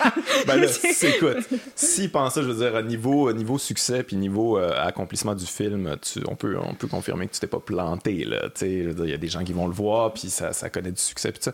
Mais t'as- t'as-tu besoin de beaucoup de gens dans ton entourage qui... euh, qui, qui, disent vas-y, Puis tu parlais de Nancy euh, Grant Ouais. qui, euh, qui est ta productrice, Ouais. euh, à quel point elle est importante pour toi dans ce processus-là. Primordial. Ça a d'être toute une productrice quand même. Nancy, c'est une grande productrice. Ouais. Elle a fait de moi vraiment une cinéaste. C'est vraiment grâce à elle si je fais ce métier-là. Ah ouais? Ouais. Carrément, ok. Carrément. Tabarnouche, ok. Ouais. Qui est la productrice de Xavier aussi. Qui est la productrice de. Xavier Dolan aussi. C'est une femme excessivement ambitieuse artistiquement Mhm. Euh, et qui, qui est aussi euh, très intelligente, qui, euh, qui lit très très bien les, les projets et qui est très, euh, qui est très extravagante aussi. Et ça, c'est quand même rare parce que moi, je, je, je dis beaucoup que les, les, les producteurs, c'est très important, c'est primordial dans l'œuvre, d'un, dans, dans la finalité d'un projet, tu sais, dans, dans, la, dans, dans le succès euh, ou l'insuccès d'un projet. Un, un producteur, c'est pas juste quelqu'un qui va chercher de l'argent, c'est quelqu'un qui accompagne euh, artistiquement, psychologiquement un réalisateur Ouais, c'est- pendant, C'est de pendant des années. Et elle, elle l'a fait, euh, elle l'a fait avec brio et avec intérêt aussi. Elle va jamais lâcher les projets. Puis elle a, elle a des, des ambitions folles. Moi, je me souviens, c'est quand on a fait le. En fait, ce qui s'est passé pour la petite histoire, c'est que euh, je, l'ai- je, je- je la connaissais avant, mais Ouais. on, on s'était juste croisés comme ça. Puis euh, quand j'ai. Quand j'ai euh, en deux, c'est ça, en 2012, j'écrivais donc ce fameux long métrage et on s'est croisés à Paris par une amie commune, qui, une amie commune qui était Anémon, qui, Ok. qui, qui Ouais, produisait. Et donc, euh, qui est cinéaste. Et donc, euh, je lui parle un soir de ce projet-là. Puis elle, elle, a- elle est toujours un peu genre gambleuse de, de, de petits poulains. Puis elle est comme genre, ça m'intéresse, je te suis, tu sais, un peu de même. Fait que Yes. je fais, ah, OK, tu sais. Puis euh, finalement, euh, je voulais pas le réaliser, ce projet-là. Puis euh, à un moment donné, j'ai fait, ouais, mais on dirait que je le vois, tu sais, j'ai envie de, de le faire. Puis elle a dit, ben, pourquoi t'écris pas un court-métrage pour voir si t'as les reins assez solides? Puis Ok, ouais. tu sais, puis je fais, ouais, ça se pourrait, tout ça. Puis là, c'est resté un peu comme ça. le jour de mes 30 ans, mon, donc on se rencontre cette année-là, c'est mon anniversaire. Elle me, elle sait pas quoi m'offrir, puis elle, part du bureau, elle prend une carte d'affaires de Métafilm, puis elle écrit euh, bon pour un court métrage, toutes dépenses payées. Puis elle m'offre ça. Très beau elle, cadeau. En disant, c'est de la merde, tu sais, je lui envoie, je lui donne ça, c'est niaiseux. Puis ça a été le plus beau cadeau de ma vie ah parce que tout de suite après, en deux semaines, j'ai écrit ah quelqu'un d'extraordinaire. Puis on est parti sur le projet, puis euh, elle m'a vraiment donné une impulsion. OK, carrément. Parce que sinon, tu t'aurais-tu été là? T'aurais-tu le... Peut-être plus ben, tard? Peut-être plus tard, je, donne tout le crédit. Mais... Non, non, je comprends, mais quand même, ça prend des gens dans la vie qui disent OK, vas-y. Mais tu sais, il y a une pression aussi de ça, tu sais, parce que toi, j'imagine que tu, tu, la respectes, puis tu l'admires, puis tout ça, puis t'es comme, bon, shit, elle croit en moi, là, bon, faut que je livre, là. Mais il faut, des gens qui croient en nous dans ce métier-là. Comme Xavier Dolan a cru en moi quand il m'a offert le projet, euh, euh, le, film Les Amours mm-hmm. imaginaires, tu sais on n'est rien sans des gens qui croient en nous. Non, c'est sûr. C'est sûr. Mais. c'est comme il faut. Puis il y a des rencontres comme ça, puis elles sont rares dans, dans notre vie d'artiste. De... Puis, euh, tu sais, comme ça, à travers le, le, temps, ben, il y a des points comme ça euh, qui nous amènent d'un endroit à l'autre, puis qui, qui, nous fait, qui nous font évoluer, tu sais. Puis, mm-hmm. euh, en tout cas, ça, ça a été deux personnes charnières dans, dans, dans l'évolution de mon travail, c'est sûr. Euh, on a parlé un peu de, de Xavier, euh, ton ami. Euh, euh quand... ouais. Quoi? ah, ben, peut-être que c'est fini. Je sais pas trop. Mais comment, ouais, comment t'as, rencontré, t'as-tu rencontré Xavier sur le film Les Amours imaginaires? Tu le connaissais-tu d'avant? Avant. Ah ouais, ok, ok. Lui, il se plaît à dire pour me gosser. on est devenus amis après son premier succès de Cannes. Après, j'ai dit c'est faux. Il me gosse. Non, en fait, on s'est rencontrés, euh, c'était justement quelques mois avant qu'il tourne euh, J'ai tué ma mère. Il y avait 17 ans, je pense, à l'époque. Puis euh, on avait des amis communs. Puis, puis je sais pas, on s'est, on s'est rencontrés. En fait, ce qui a été beau dans notre rencontre, c'est que ça a été immédiatement une rencontre artistique. Ouais, ouais. il, y a, il y a un peu plus, il y a 10 ans, maintenant, ouais, euh, à peu près. Euh, je sais pas, j'avais l'impression qu'il y avait moins de gens qui. Je sais pas, où j'étais peut-être dans un milieu où j'étais moins stimulée, mais j'avais l'impression qu'il y avait même moins de gens qui s'intéressaient au cinéma. Moi, j'étais déjà quand même cinéphile, puis j'avais l'impression que. parler à quelqu'un. ouais, j'avais l'impression que j'avais pas d'interlocuteur, puis tout d'un coup, je rencontre ce gars-là qui est complètement fou de cinéma aussi. Les mêmes codes. Les mêmes codes. Puis on, donc, euh, on, on était très fusionnels très rapidement. Ah ouais. Il m'avait fait lire J'ai tué ma mère. Je trouvais que c'était tellement bon, tellement bien écrit, tellement élégant dans son écriture. Puis euh, après ça, on a, on a, vu tellement de films ensemble. On a, on, a, on a même euh, vu des films ensemble qui ont été fondateurs, euh, qu'on a découvert ensemble. C'est Sweet Sixteen de Ken Loach, je sais pas, Stranger Than Paradise de Jim Jarmusch. C'est des films qu'on a, qu'on a découverts ensemble. Donc, c'est des moments forts de cinéma. Mm-hmm. Puis après ça, donc après J'ai tué ma mère, on est parti en road trip aux États-Unis avec Neil Schneider. On devait faire, on est parti cinq semaines, les trois ensemble en voiture. Ah Puis on devait faire du repérage pour Laurence Anyways parce qu'à l'époque, il y avait des scènes qui se tournaient aux États-Unis. Finalement, ça s'est pas fait. Donc, quand on est revenu euh, euh, au Québec, il a dit Ah, ça va vraiment me faire chier de voir euh, tous les pancartes, toutes les pancartes de cinéma cet automne dans la rue. donc, j'ai envie de tourner un film. Puis c'est là que Les Amours imaginaires ont été créés. Ah, ouais, OK. Comme ça. Ouais. Mais il y a beaucoup de projets déjà très jeunes. Xavier avait comme plusieurs scénarios en même temps. Là, tu dis qu'il faisait du repérage pour Laurence Anyways. C'est-à-dire que Laurence Anyways était déjà écrit. Il a écrit Laurence Anyways pendant qu'il tournait J'ai tué ma mère. OK, OK, j'avais pas ça. Quand même, hein? Euh, OK. Mais c'est ouais, très, très, euh, très euh, proactif dans sa création. Ça veut dire qu'il écrit Laurence Anyways à, entre l'âge de 18 et 20 ans. Mm -hmm, Parce que tourné, en fait, non, il a tourné Laurence à 20 ans, je pense. Donc, vers 18-19 ans. Il faut se souvenir de ça aussi. C'est un gars qui écrit, tu sais, c'est Rimbaud, là. il écrit des œuvres comme majeures très jeunes. Là, ouais, ouais, ouais. Puis euh, peu de gens ont cette force d'écriture-là. Et vraiment, il y a une plume. on le voit aussi quand il insulte les gens sur Twitter. Là, Toujours avec les Tu retour sur Twitter? Je pense qu'il y a arrêté Twitter. Mais... Euh... Twitter, moi, je pense... T'es-tu là-dessus? Non, je suis plus là-dessus. Ouais, faut pas être là-dessus. Je pense quand même que c'est un peu rendu un repère de rejet. Ben, mais non, écoute. Mais il y a aussi l'aspect, là, bon, fil de presse. Là, moi, je, moi, je prends mes nouvelles sur Twitter. C'est juste les gens qui font. Moi, je trouve que les gens qui ont juste le droit d'être sur Twitter, c'est des gens qui sont dans les médias, dans la presse. Puis le reste, fermez votre compte.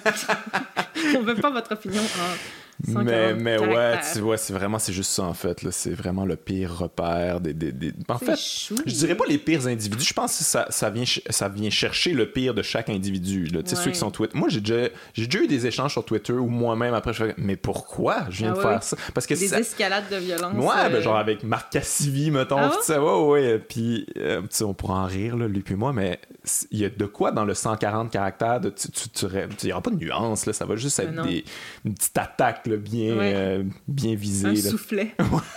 c'est ça. ça. Ça impose ça au presque Twitter. je soufflet, mais je pense que ça a toujours fait partie de l'humanité, cette espèce de d'envie. Euh, je vais te résumer en 140 caractères, bang, yeah, c'est réglé. qui veut pourquoi tu voudrais faire ça? Ça a aucun sens puis je veux dire c'est jamais genre légitime de faire ça dans la vie hein. c'est bien parce que là on réduit de plus en plus avec Instagram on a réduit la parole ouais là c'est l'image maintenant l'image puis mais toi ça t'es es sur Instagram ouais c'est quoi ton rapport avec ça? Ah, ah. parce que deux heures? ouais ouais ouais mais vas-y écoute euh, parce que moi j'ai quand même beaucoup de réflexions par rapport moi c'est pas c'est pas le réseau euh, un des réseaux sociaux que je, que je comprends le moins là je, je le maîtrise pas tant que ça là puis je regarde ça aller, puis je comprends pas trop, en fait, euh, qu'est-ce qui est intéressant là-dedans, mais c'est le plus populaire en ce moment. Puis... Ouais. Ben moi, je trouve ça très intéressant, là. Donc, phénomène social. Oui, ouais, c'est ça. Au niveau sociologique, c'est... on peut trouver un intérêt dans... Non, non, mais dans tout. Ouais. Oui, très bartien, mais... Euh, mais... Euh, d'abord, je suis très heureuse d'avoir l'âge que j'ai, euh, puis que c'est... de pas avoir 12, 15 ans. Au moins, tu as un recul sur le, truc. là. Parce que je, trouve que, en tout cas, j'en parle à des, filles qui sont plus jeunes, euh, puis je sens que, que ça les. Ça, ça, ça, vraiment, vraiment, ça a une incidence très négative sur leur psyché. C'est fou. Euh, puis sur leur, leur ego, puis sur leur, la construction de leur personnalité. Évidemment, il y a ce principe-là d'Instagram de qui qu'on sait, mais qu'on a du mal à, rationaliser, qui est ce qu'on voit n'est pas la réalité. Mm-hmm. Euh, même qu'il y a des applications maintenant qui transforment, euh, évidemment, tous les filtres. Euh, il y a des applications qui transforment les visages, les corps, de manière très discrète en plus, donc on ne le voit pas. Il y a aussi, il y a aussi la, la, mise en scène de la richesse, tu sais. Parce qu'il y, y, a des gens qui... Puis de, puis de rien faire. Donc, évidemment, c'est parti avec les Kardashians qui sont quand même. Euh, c'est un phénomène incroyable quand même quand tu y penses. Incroyable. Pour moi, moi, je dis toujours que les Kardashians, il faut s'y intéresser si on veut être dans le monde dans lequel on vit en ce moment. Euh, et d'ailleurs, je trouve que pour être un, un, un grand intellectuel, il faut s'intéresser à Michel Foucault, mais aussi il faut s'intéresser aux phénomènes populaires. Oui, oui, totalement. C'est important ça fait partie de. Je dis pas que je suis une grande intellectuelle. Non, mais non, ce que je veux dire, c'est que, ce que tu veux dire. C'est que je trouve que c'est une meilleure, un meilleur moyen de réfléchir sur. Il faut être ancré dans la réalité, sinon, je veux dire, si t'extrais la réalité de ta pensée. Il y a beaucoup de gens qui me disent Ah, les, les, quoi, les Kardashians, je m'en fous. Puis je fais Ben, tu sais que Kim Kardashian, c'est quand même une des personnes les plus puissantes incroyable. dans ce monde, là, en ce moment. C'est une des personnes qui influence le plus sa génération de jeunes femmes, de jeunes, jeunes, hommes, euh, de, de, dans, dans leur désir ou et elle a, ils ont inventé quand même un, monde dans lequel réussir, réussir sans rien faire est possible. Réussir par l'image, c'est fou, là. C'est qui, c'est, qui la, la, plus jeune qui est devenue milliardaire? Euh? Kylie Jenner. Ouais, c'est ça. milliardaire. milliardaire plus rapidement que les gens qui ont créé ces réseaux sociaux-là. C'est hallucinant quand tu y penses. Là. comme, on dit qu'ils n'ont rien fait. Je en même temps, c'est des photos, il faut les faire, puis tout ça, puis c'est des commandites, il faut aller les chercher. mais c'est fou quand Je pense qu'elle a une équipe de cinq personnes, quelque chose de genre, là, tu sais. Ah oui? Ouais, ouais. C'est ce que j'ai entendu, là, tu sais. Si, ben ouais, mais tu sais, c'est pas si compliqué que ça, faire des photos, avoir des commanditaires, puis tout ça, ça, ça, prend pas, euh, ça prend pas 48 euh, personnes, là. c'est leur mère qui gère tout ça. Ah ouais, ça, je savais pas ça, par exemple. Ouais, ouais, moi, je trouve ça intéressant comme phénomène parce que et en fait, c'est comme ça. D'ailleurs, je l'ai opposé dans mon film à, Sophia, au personnage de Sophia, qui elle a choisi la, la pensée. Ouais, ouais, pour moi, c'est fondateur dans, dans, le film. C'est quelque chose dont on ne me parle pas souvent, mais pourtant, pour moi, c'est ultra important dans le film. J'aimerais qu'on on m'en parle tout le temps. Non, parce qu'elles ont le même âge.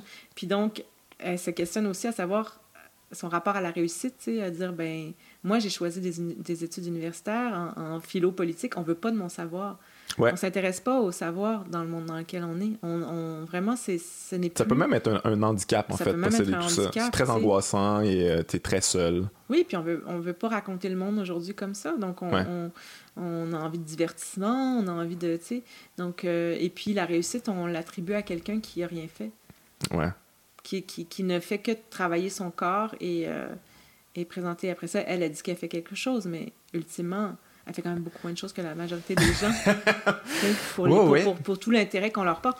Les, Keeping Up with the Kardashians, leur, leur, leur télé-réalité, c'est fondamentalement les sœurs ensemble avec la mère qui se font des fois des petits, euh, des, des, petits coups fumants mm-hmm. ou qui passent beaucoup de temps à manger des salades dans des bols de plastique que leurs assistants sont, sont allés leur chercher dans leur cuisine respective en parlant de l'une ou de l'autre. Ou, et tout ça, évidemment, c'est de la fiction. C'est-à-dire qu'ils ils mettent en scène leur propre réalité, donc ça devient comme un truc de fictionnel. Il y a quelque chose d'artistique là-dedans, finalement. complètement. Non, mais il y a quelque chose, moi, ça me fascine. La télé-réalité me fascine de toute manière.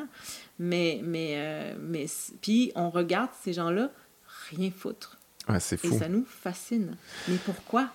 C'est tellement intéressant. Je sais, quand pas, même. je sais pas. Je pense qu'on a skippé l'aspect artistique de, de, des vedettes. Je pense qu'en un moment on a réalisé, ben, on a réalisé, je veux dire, collectivement, on a réalisé que c'était pas ce qui nous intéressait le plus, la, la, la, la vraie, euh, la, création des, euh, des, des, vedettes. Mais moi, je trouve que ça revient un peu au principe de la royauté. Ouais. Moi, j'avoue. C'est un peu. Ben, même comme euh, Beyoncé, ben, évidemment, Beyoncé, Jay-Z, ce sont des artistes, là, ils produisent des choses, mais c'est comme la, la, nouvelle royauté. c'est vrai, c'est vrai que c'est ouais, c'est vrai que c'est le même. intéressant. Puis je pense qu'on faisait ça aussi à l'époque euh, du roi Soleil. J'imagine que il y avait des, des euh, il y avait des gens autour des nobles ou des gens qui, qui venaient euh, je sais pas en ville puis qui racontaient aux gens ce qui se passait ou on écrivait des dépêches sur le roi, sur ses frasques, sur tu sais. Mm-hmm. Puis ça ça nous fascine le, le, je sais pas, il y a quelque chose qui nous fascine là-dedans. Puis puis, tu on peut bien rire de, des Kardashians, ça, mais moi, j'ai dans mon entourage aussi, tu sais, mettons euh, Céline Dion, là. Oui son image, sa, vie privée, personnelle, c'est complètement extérieur à ce qu'elle fait. Là. Son, je veux dire, est devenu une espèce de phénomène pop social où on s'envoie ça, puis on rit ou on n'en rit pas, ou on la trouve cool, ou on la trouve pas cool, puis ça, puis on discute de rien finalement. On discute de quand Céline a sort, puis elle met un kit. Là, C'est quand même un peu le même concept. Quand tu, l'as avec son kit. Voici mon nouveau kit. Commenté.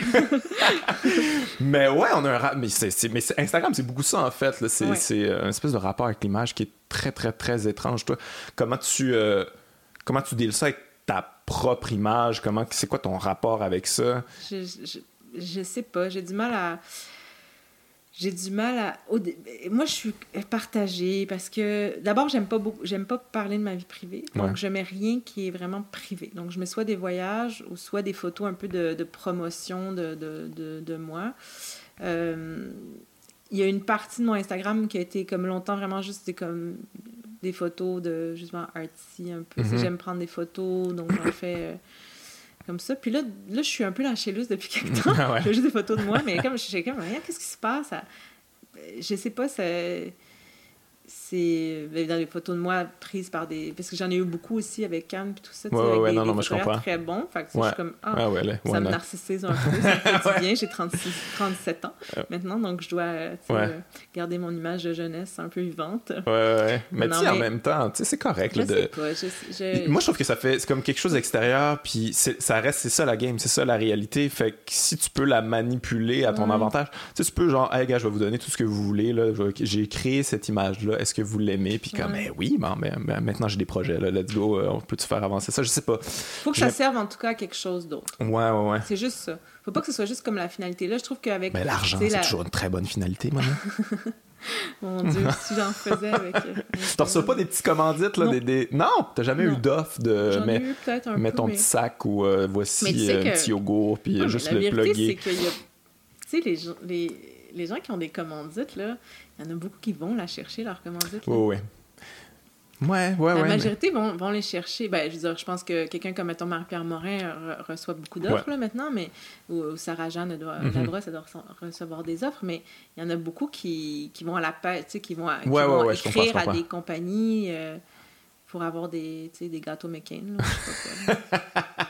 pour dire, euh, on fait un deal de je sais pas quoi. J'ai lu un texte récemment encourageant qui disait que les influenceurs avaient vraiment moins d'influence qu'on pensait. Là, comme, euh, quand ils ont mesuré ça, comme il faut, les compagnies, en fait, qui ont mesuré ça, en fait, comme, euh, ça s'en vient moins en moins. c'est ça. J'ai une amie qui travaille là-dedans, là qui est comme chercheuse de. Tu sais, elle m'avait fait rire, parce qu'à un moment donné, quand j'étais rendue genre à 5000 followers, elle m'avait dit Tu es une micro-influenceuse. J'ai l'air, ben merci. Ok, c'est un terme, ça, ouais. Oui, c'est un terme, ça a l'air. Micro-influenceuse, Ça doit être plus, plus, plus élevé maintenant, vu que. Bon, bref. Mais elle m'avait dit, là, il y a une espèce de bulle en ce moment où les compagnies comprennent pas. Ouais, c'est ça un peu. Euh, euh, c'est quoi l'impact de l'influence? Donc, il, donc c'était il y a deux ans. Elle me disait, donc, il, il, charge, il, donne euh, des montants trop élevés, ouais. il dépense trop. Mais là, je pense que c'est en train de, effectivement, de, ils font, oh, ouais. Ils ont analysé le truc, il y a le retour, il n'est pas si bon que ça, finalement. Je sais vraiment pas, mais je trouve ça vraiment drôle quand même. Moi, je influenceur, là, je trouve ça drôlissimo comme, comme métier. Et personnalité publique, je trouve ça encore plus drôlissimo. quelqu'un qui écrit ça... C'est insultant quand même. Personnalité publique, ça veut dire que tu sais... Ouais. mais tu sais, comme tous les gens d'occupation d'eau, maintenant, c'est une motivation. Tu sais, ils font ça pour C'est tellement bizarre. Euh, ce qui est encore plus bizarre, c'est que maintenant, ils signent des contrats Beaucoup d'influenceurs, ouais, Julie Snyder, une boîte d'influenceurs aussi. Puis, euh, ah oh mais c'est toute, euh, c'est toute une game. Puis, tu sais, tu penses à ça, eux, ce qu'ils font dans le fond, c'est comme ils nous donnent leur vie privée, entre guillemets. Là. ça se peut qu'on soit humilié, ça se peut qu'on ait l'air des pires imbéciles, mais c'est pas grave parce qu'au bout du compte, je vais pouvoir être influenceur, je vais pouvoir avoir des revenus avec ça, vous allez me trouver beau, belle, whatever. Quelque chose d'extrêmement violent envers soi-même là-dedans.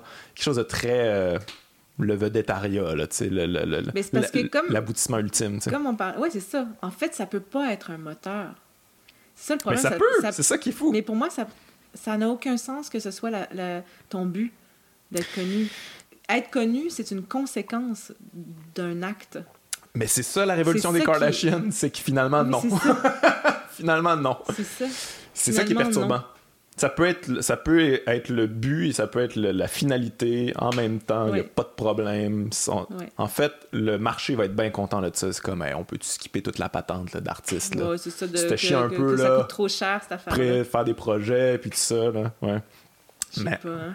Ouais, ouais, ouais. Mais, je je sais pas jusqu'à quel point ça peut, euh, ça peut durer, cette, cette chose-là. En tout cas, le problème avec ça, c'est pas forcément que ça va pas durer, mais ça, je pense qu'il va y avoir une ça va continuer, sauf que le problème, c'est qu'on va vraiment. Euh, on, va ça, on, va, on, va, on, va, traumatiser des gens avec ça. Je pense C'est-à-dire que, ça dure un temps, puis après ça, euh, dès qu'il y a un nouveau groupe de gens, euh, des gens plus jeunes. Ah non, mais c'est épouvantable. Alors que quand, quand, as un projet artistique, quand tu as une œuvre. Ah, ça, ça, ça, ça, mourra jamais. C'est sûr, ça va toujours rester. Mais oui, effectivement, quand tu dis que c'est traumatisant pour ça va être traumatisant pour des jeunes. Je, pense que l'est déjà. J'ai un ami qui, à un moment donné, est, allé en voyage euh, dans le sud sur une plage, puis là, il y avait des petites filles de, 15 ans, 15-16 ans. Il se fait des shootings photos. de je veux dire avec l'équipement le professionnel c'est juste elle il avait acheté ça puis tout ça puis là ils entendaient se jaser parce qu'ils étaient à côté puis ok euh, bon mais ça c'est bon parce que j'en ai une pour lundi mardi mercredi j'ai pas j'en ai aucune pour dimanche là faut vraiment m'en faire une pour dimanche mais là il fait chaud en même temps puis c'était une angoisse, un stress qu'il fallait qu'elle fournisse du contenu pour personne. Ça n'intéresse personne, cette affaire-là. Mais ils ont tous ce rêve-là d'exister. De, moi, quand quelqu'un fait un selfie devant moi, quelqu'un que je connais pas dans la rue, ça me fait le même gêne que s'il faisait caca Je comprends. Je suis comme, oh là là, gênant, gênant. Ouais, ben c'est l'espèce de démonstration du narcissisme maintenant est comme décomplexée là. À partir du moment où on a créé le selfie stick, ouais, c'est L'humanité est terminée. On a pu aussi tourner sa caméra. Ouais, ouais. Ça c'est intéressant parce qu'on n'a plus besoin du regard de l'autre. Ouais. D'un coup, on, Il y a une solitude C'est le miroir, tu sais. Ouais, ouais. c'est la solitude du... Ouais, c'est le rapport, donc c'est s'évaluer soi-même. Mais ça, ça, je trouve que c'est une révolution comme sociale, tourner la caméra. Ouais, ouais, ouais pouvoir juste être euh, ouais, Ouais, t'avais quand même, il te restait un petit contact à dire à quelqu'un, peux-tu me prendre en photo, je, puis essayer de trouver la bonne shot, puis on va travailler ensemble. Non, plus besoin de toi maintenant. ensemble. non, non j'ai plus besoin de toi. Mm, j'ai plus besoin de personne maintenant. Je m'autogère dans mon narcissisme. Merci beaucoup. Je me, ouais, je ne suis que, euh, voilà, je suis le robot. Je me mange la queue. Mais, mais ouais, tu dis que tu parles des, des Kardashians dans, ton film. Euh, puis, en fait, ton personnage principal étudie en philosophie. Est-ce que tu as étudié, toi, en, philo? Non, OK. Est-ce que c'est quelque chose qui t'intéresse? T'avais-tu des ambitions là-dessus ou est-ce que tu ben, lis beaucoup de philo? Oui, ben, en fait, c'est mon, mon, frère euh, est en Sciences Po. Ah, OK. C'est vraiment euh, tout, ce qui est, tout ce qui est politique dans mon film, euh, toutes les, références à Gramsci, par exemple, mm -hmm. une thèse sur Gramsci. Puis tout ça, c'est mon frère qui m'a comme conseillé dans, dans l'orientation de l'écriture de, de, toute cette partie-là. En fait. Mais c'est grâce à lui que, j'ai que je me suis intéressée à, à la philo, à la philo politique. Puis, ah ouais? Puis j'en lis, ouais, ouais, j'en lis. la majorité des choses que je lis, Sauf quand, hormis quand je suis à la plage, là, je lis genre 800 romans. C'est raide la philo à la plage quand même. C'est raide.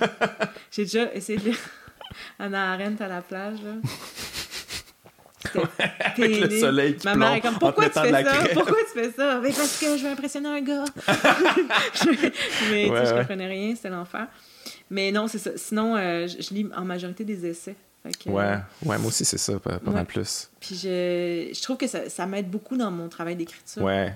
Tu sais, j'aime ça, euh, j'aime ça intégrer vraiment. Tu sais, je trouve que ça, ça nourrit ma pensée artistique. Il y a quelque chose, mais il y a quelque chose d'artistique quand même dans un essai. Je trouve que, tu sais, comme on, on, fait comme si c'était bon, une pensée plaquée, mais il y a quand même une partie de création dans former un concept. Tu sais. Il y a quelque chose de, puis il y a quelque chose des fois de malhonnête aussi dans former un concept, mais il y a quoi de, pour moi, c'est comme. de disserter puis de réfléchir pendant, ouais. 200, 300 pages. Là, je lis un essai sur, euh, sur la rupture. OK. Vraiment, c'est juste la dissertation de. Puisque j'en parle dans mon prochain film. OK, OK.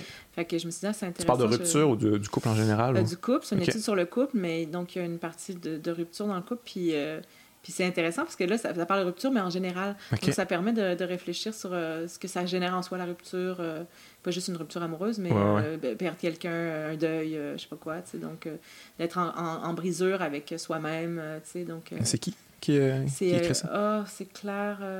Ah, là, je retrouve... Tiens, check down Non, mais c'est quoi le nom? C'est fou, j'ai oublié. Le nom du livre, c'est quoi? Ça s'appelle Rupture. Rupture. Marc Rupture, essai. J'espère que tout ça va être coupé. non, gars, je suis tellement rapide. Dire, Rupture, essai. Hmm, il y en a trop. Pour vrai? Y en a ben, Claire. C'est quoi? Je marque rupture, essai, puis euh, on me parle de période d'essai, durée. Ah, c'est chiant. rupture, préavis, droit, je n'ai droit des finances, là. Ouais, ouais. C'est un peu.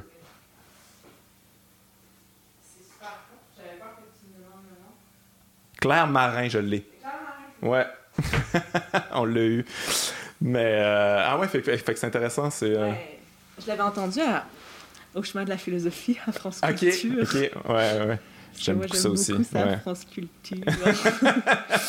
LSD, c'est malade. Est-ce que tu connais ça? LSD, c'est des séries documentaires sur France Culture. Ça, je connais pas, par exemple. Moi, j'écoute juste les chemins de la philosophie. Ah, ben, écoute, LSD, c'est super. J'adore le documentaire audio. Ouais. Le, documentaire de radio, c'est génial. Tu sais, tu plonges dans un. Tu sais, on dirait que c'est comme dans une bulle. C'est pas comme. Tu sais, ouais, sortir de l'image, là, puis juste être dans les sons. Ouais, dans la parole, c'est vraiment cool. Moi, j'adore la radio. Là. Ouais, ouais, non, mais oui, c'est un, mais c'est un médium qui, c'est un médium qui, qui, a beaucoup de liberté, mais en même temps, c'est ça. Des fois, c'est un des... médium de résistance aussi. Ouais. on dirait que la radio, ben, après ça, là, Monique Giroux, elle dirait on a de moins en moins d'argent, mais on dirait que la radio, elle fait comme ah, énervez-vous, là, esbrouffez-vous avec, euh, avec vos images. Là. Tu sais, la radio reste dans son coin, bien tranquille. Ouais, ouais, ouais. Passe sous le radar. Affaires. Puis, euh, puis ouais, justement, tu peux parler de philosophie à la radio, tu peux, tu peux aller très loin, tu peux aller très profondément dans des sujets. Euh, c'est ça, parce que bon, il y a moins de, moins de gens qui écoutent non plus. Je veux dire, il y a moins de la pression. Euh, ouais, mais en même temps, c'est puissant la radio. Ouais, mais, mais hein. Le matin, dans la voiture, les gens ils écoutent la radio. dans leur Tu sais, c'est ça peut être vraiment je sais pas ça, ça puis quand la radio quand tu mets la radio chez toi ça je sais pas, ça, ça... Il y a quelque chose d'apaisant quand même. Il y a quelque, chose, rassurant. Il y a quelque chose qui, qui, qui, englobe tout ton univers, tu sais. Tu peux continuer à faire ta vie, puis... Ouais. Ouais, mais, mais ça se perd un peu, je trouve, quand même, euh, de plus en plus. Il y, y, a beaucoup de, y a beaucoup de vedettes à la radio. On essaie de sauver la radio avec des vedettes, finalement, mais pas nécessairement des gens qui ont un intérêt pour la radio. Puis je trouve que ça, ça fait en sorte qu'on perd un peu. Euh, sais, Radio-Canada résiste à ça, de moins en moins, mais quand même. Euh, mais ouais, c'est vraiment un médium qu'on devrait un petit peu plus protéger. Puis prendre exemple sur France Inter, justement. Ouais, ouais. France Inter, France Culture. Fait que tu as découvert ce livre-là au chemin de la philosophie. Ouais. Puis ton prochain film, ça traite, ça traite de rupture de couple. Une étude sur le couple. T'es, es en réflexion là-dessus ou Complètement. Ah, c'est une fille qui balance sa vie complètement. Je sais pas quoi faire. vraiment, Non, non, mais je me questionne toujours. Mais moi, toutes les, les structures sociales m'intéressent. C'est mhm. ça qui me fascine, tu sais. Euh, dans mon court-métrage, c'était la structure du groupe d'amis, tu sais, de comment une dynamique d'amis se fonctionne. Mhm. dans, dans, mon premier film, ça parlait de la famille.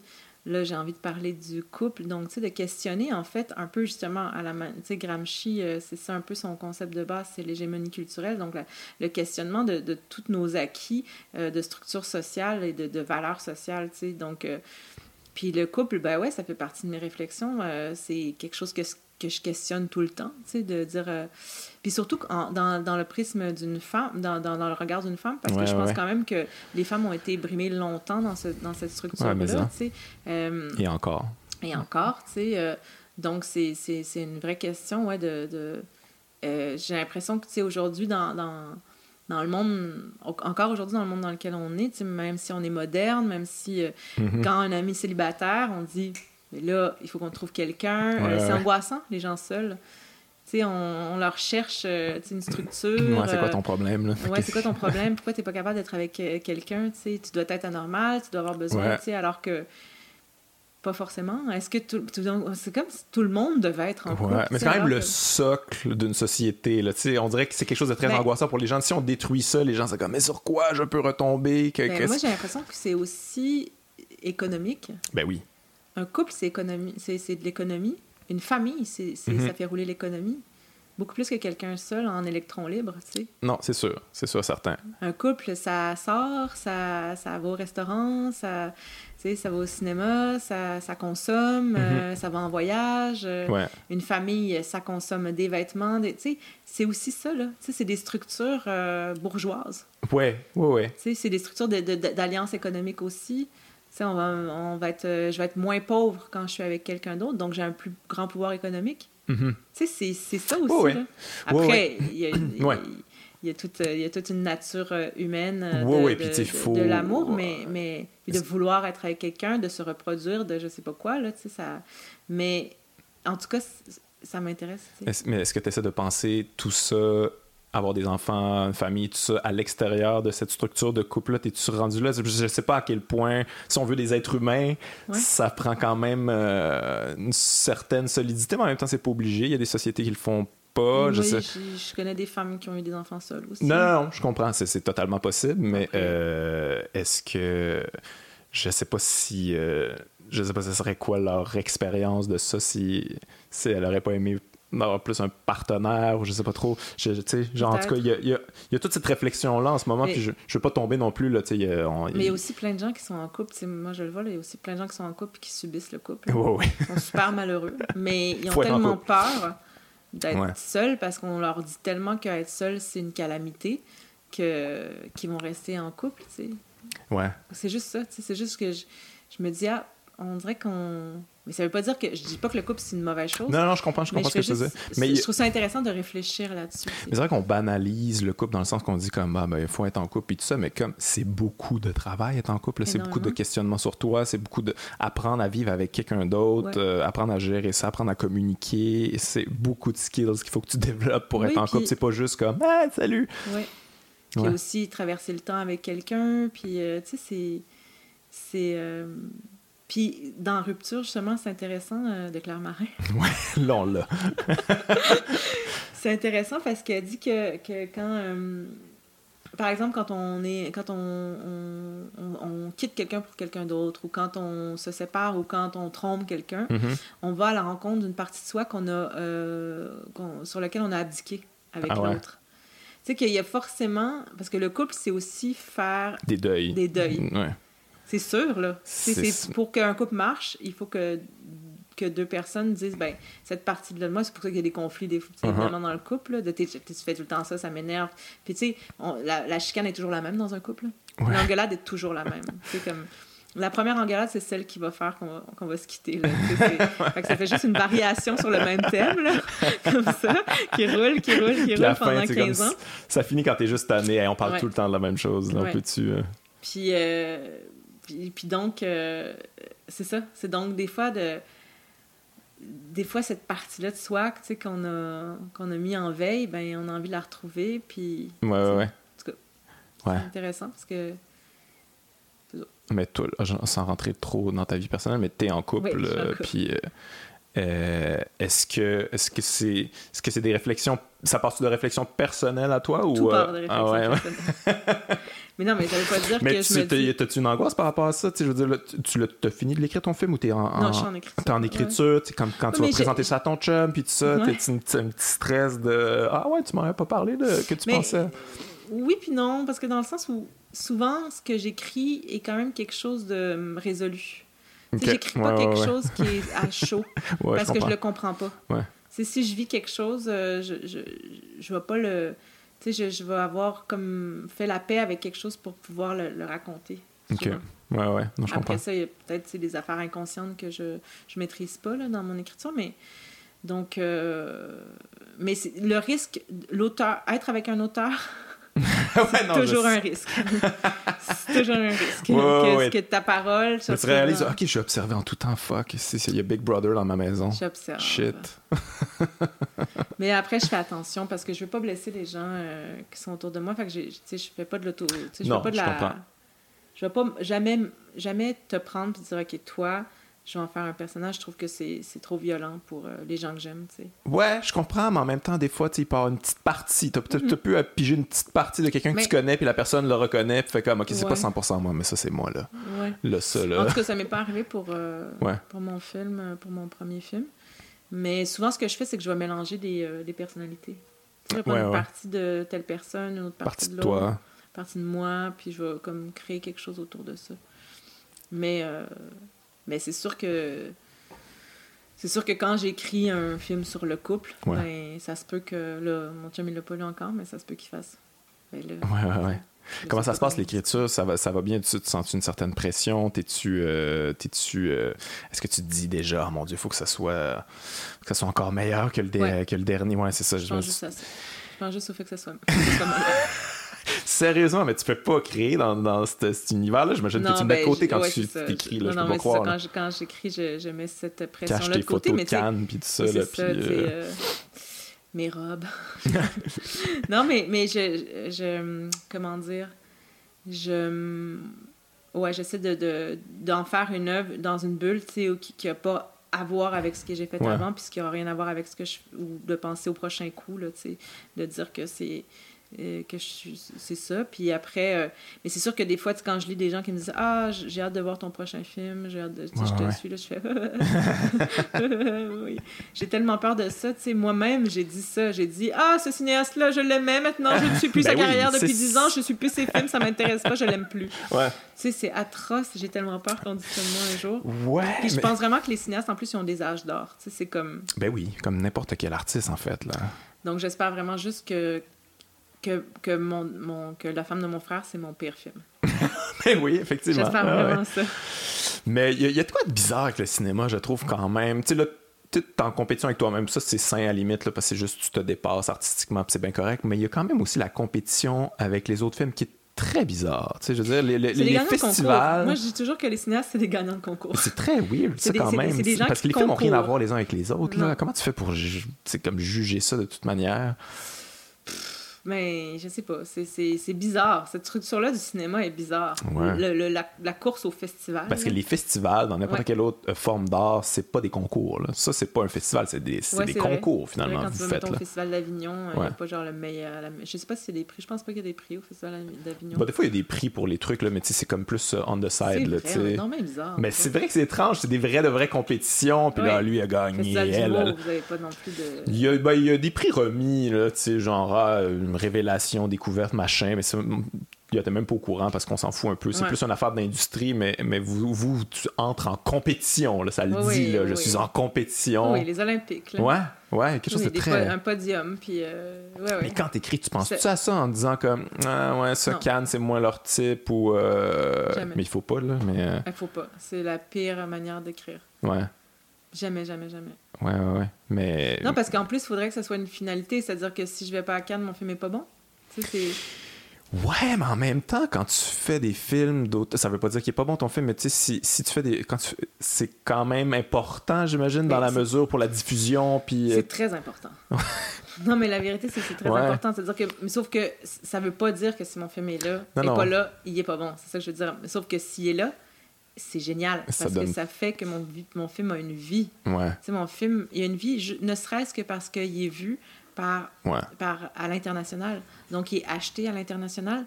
Et quand je dis il y a une vie, c'est qu'il y a une vie en salle et qu'au lieu de faire juste une niche de, de, de, spectateurs dans ton pays ou localement, en plus, où, pour le, cinéma d'auteur a besoin, et donc c'est ça qui est beau, c'est qu'on a besoin de se rassembler, les nations, mm-hmm. pour s'entraider parce qu'on n'a pas assez de public. Ouais, ouais, Donc, euh, tout le monde a besoin de, de tout le monde. C'est assez beau, c'est une solidarité euh, humaine très belle, en fait, puis justement qui dépasse les frontières. Et c'est ça qui est merveilleux, c'est que l'idée, quand tu fais un festival avec une forte importance, ben après, ben, ton film, il, là, il est acheté en Chine, en, je sais pas, en Corée, euh, en Pologne, euh, en Australie, tu sais, il va, être, il va avoir une vie. Ouais, ouais, ouais.